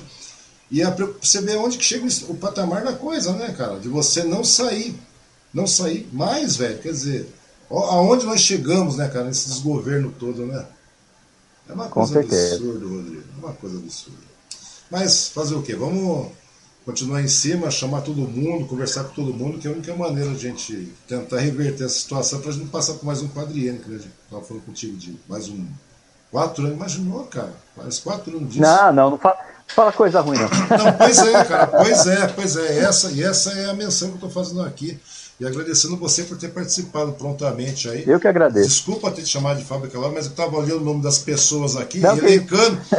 Não, mas é verdade, é verdade. Trazer Fábio é um, gente, um cara gente boa. Fábio é gente finíssima, cara. Também aceitou, já vai vir aí, tá de boa, já vai vir. Todos eles virão, cara. É incrível, né? Como é a participação da, do pessoal que começa a raciocinar. Que eu te falei na, na, no convite que eu fiz. É complicado hoje você ter pessoas que conversam de maneira clara, de maneira racional, né, velho? E essas pessoas, muitas vezes, cara, eu gostei muito da, da, daquela postura, cara. Eu acho que muitas vezes também é, nós chegamos nesse estágio porque muitos também acabaram se omitindo de falar. Deixar, deixar falar, deixar falar, deixar falar. Qual é a história que tá? Acho que não tem que deixar de falar. Aquilo que o Boulos fez em São Paulo, cara, achei uma coisa fantástica, porque toda vez que viu uma mentira, que viu uma besteirada, o cara colocava aquela besteirada em pauta, elevava aquela besteira e mostrava, colocava um patamar maior do que o nível da mentira e contestava aquilo e mostrava a verdade, cara. Eu acho que tem que ser por aí. E ó, o patamar que a gente chega, né? Porque como não se tem raciocínio lógico sendo disposto, a galera não consegue pensar, vai em motivos, se deixa levar por essa coisa pelo fake news, pelo Unisap e assim vai. Cara, eu acho que é muito mais fácil. Se é uma mentira, sai uma, tem um raciocínio, coloque isso aí, cara. Não tô falando, ah, você é a favor do, do Rodrigo, você é a favor do Fábio, você é a favor do Marcelo, você é a favor do, do, Derli ou do Luciano, seja de quem for, se for do Jefferson. Não, não é isso não, cara. É a questão de. Todo, eu posso divergir de muita coisa, você pode divergir de muita coisa do que eu falo, eu escrevo. Mas, pô, é um consenso de querer melhorar a coisa, o que, o que a gente não tem hoje nessa, nessa extrema-direita. Nós estamos aqui. Que por um acaso, não dá mais para ter aventureiro, cara. Com certeza. Não com dá certeza. pra você ter. Você vê, um aventureiro que nós temos aí, temos 310 mil mortos praticamente de hoje, para amanhã temos 310 mil. É uma coisa bastante complicada, né, Rodrigo? Rodrigo, é de novo eu quero agradecer, quero deixar você faça agora essas considerações finais para o pessoal que está aí assistindo, o pessoal que assistiu, o pessoal que vai assistir ainda. E porque eu acho que é ah, eu gostaria válido, de, de, agradecer você pela participação, estou à disposição aí no que eu puder contribuir para a gente ajudar a esclarecer naquilo que nos for da nossa nosso conhecimento, né? E agradecer você que ficou vendo a gente. Estamos aí. Vamos, muito embora nós estamos passando por um período muito triste, né? Vamos tomar muito cuidado, vamos manter em casa. Quem puder ficar em casa, fique em casa. Quem puder se preservar, se preserve. Vamos lutar ao máximo para a gente não entrar nessa estatística tão ruim assim, né? E caso a pessoa tiver que trabalhar, tomar todos os cuidados, máscara, álcool gel, distanciamento mais é, o, o, que conseguir colocar né, em termos de distanciamento. Bom, e é isso aí. Muito obrigado. Osmar, estou à disposição. Sempre que você precisar, estamos aí. Opa, de verdade, de novo, Rodrigo, meu, muito obrigado pela sua participação, né? E papo muito legal, muito esclarecedor. É bom a gente ouvir pessoa que pensa, né, velho? É diferente. É uma coisa. Torna raro, né, velho? falei pra minha mulher hoje, é uma coisa muito rara você ouvir pessoas que realmente pensam hoje em dia. E para você que está aí do outro lado, né, se você puder, como o Rodrigo falou aí, é, se puder ficar em casa, fica. Se não puder sair, se não tiver jeito, tiver que sair, usa máscara, usa álcool gel, não aglomera, colabora. E tem mais, principalmente, cobra a imunização, cobra a vacina do seu presidente, não é verdade? Exatamente. Nós votamos esse cara aí, entre aspas, nós, entre aspas, a nação votou e elegeu esse cara aí. Não é para o Gustavo Lima ficar fazendo ação social e da cesta básica, não, cara. Na realidade, o que tem que ser feito é você cobrar a vacina e cobra uma, uma programa real de imunização de verdade. E depois, da pandemia controlada, você cobra uma retomada de verdade econômica, cara, porque isso também faz parte do governo, né? Porque economia a gente sim, consegue sim. rever. Agora, se você perder a sua vida, você não tem como rever nada, né? É uma coisa bastante complicada. Então, de novo, muito obrigado, Rodrigo, muito obrigado a todos aí. E amanhã tem mais. Amanhã vamos conversar com um amigo também, que é, ele é produtor musical. Né? Ele, é ah, legal. Né? O cara é produtor musical. Você, vê a história do cara. O cara produziu muita gente, você tem que ver como é que ele tá hoje, cara. E o cara é muito, o cara tem uma cara de mal, assim, cara, uma cara de sério, mas o cara é gente boa, coração grande. E hoje tá aí, também tá no Uber firme agora, porque é o jeito, cara. Você acredita nisso, cara? É, é. brincadeira, né, cara? Mas, de novo, Rodrigo, muito obrigado, muito obrigado a todos. E amanhã também de novo e eu aguardo vocês, tá bom? Até lá então. Falou. Valeu, Até obrigado. Mais. Tchau.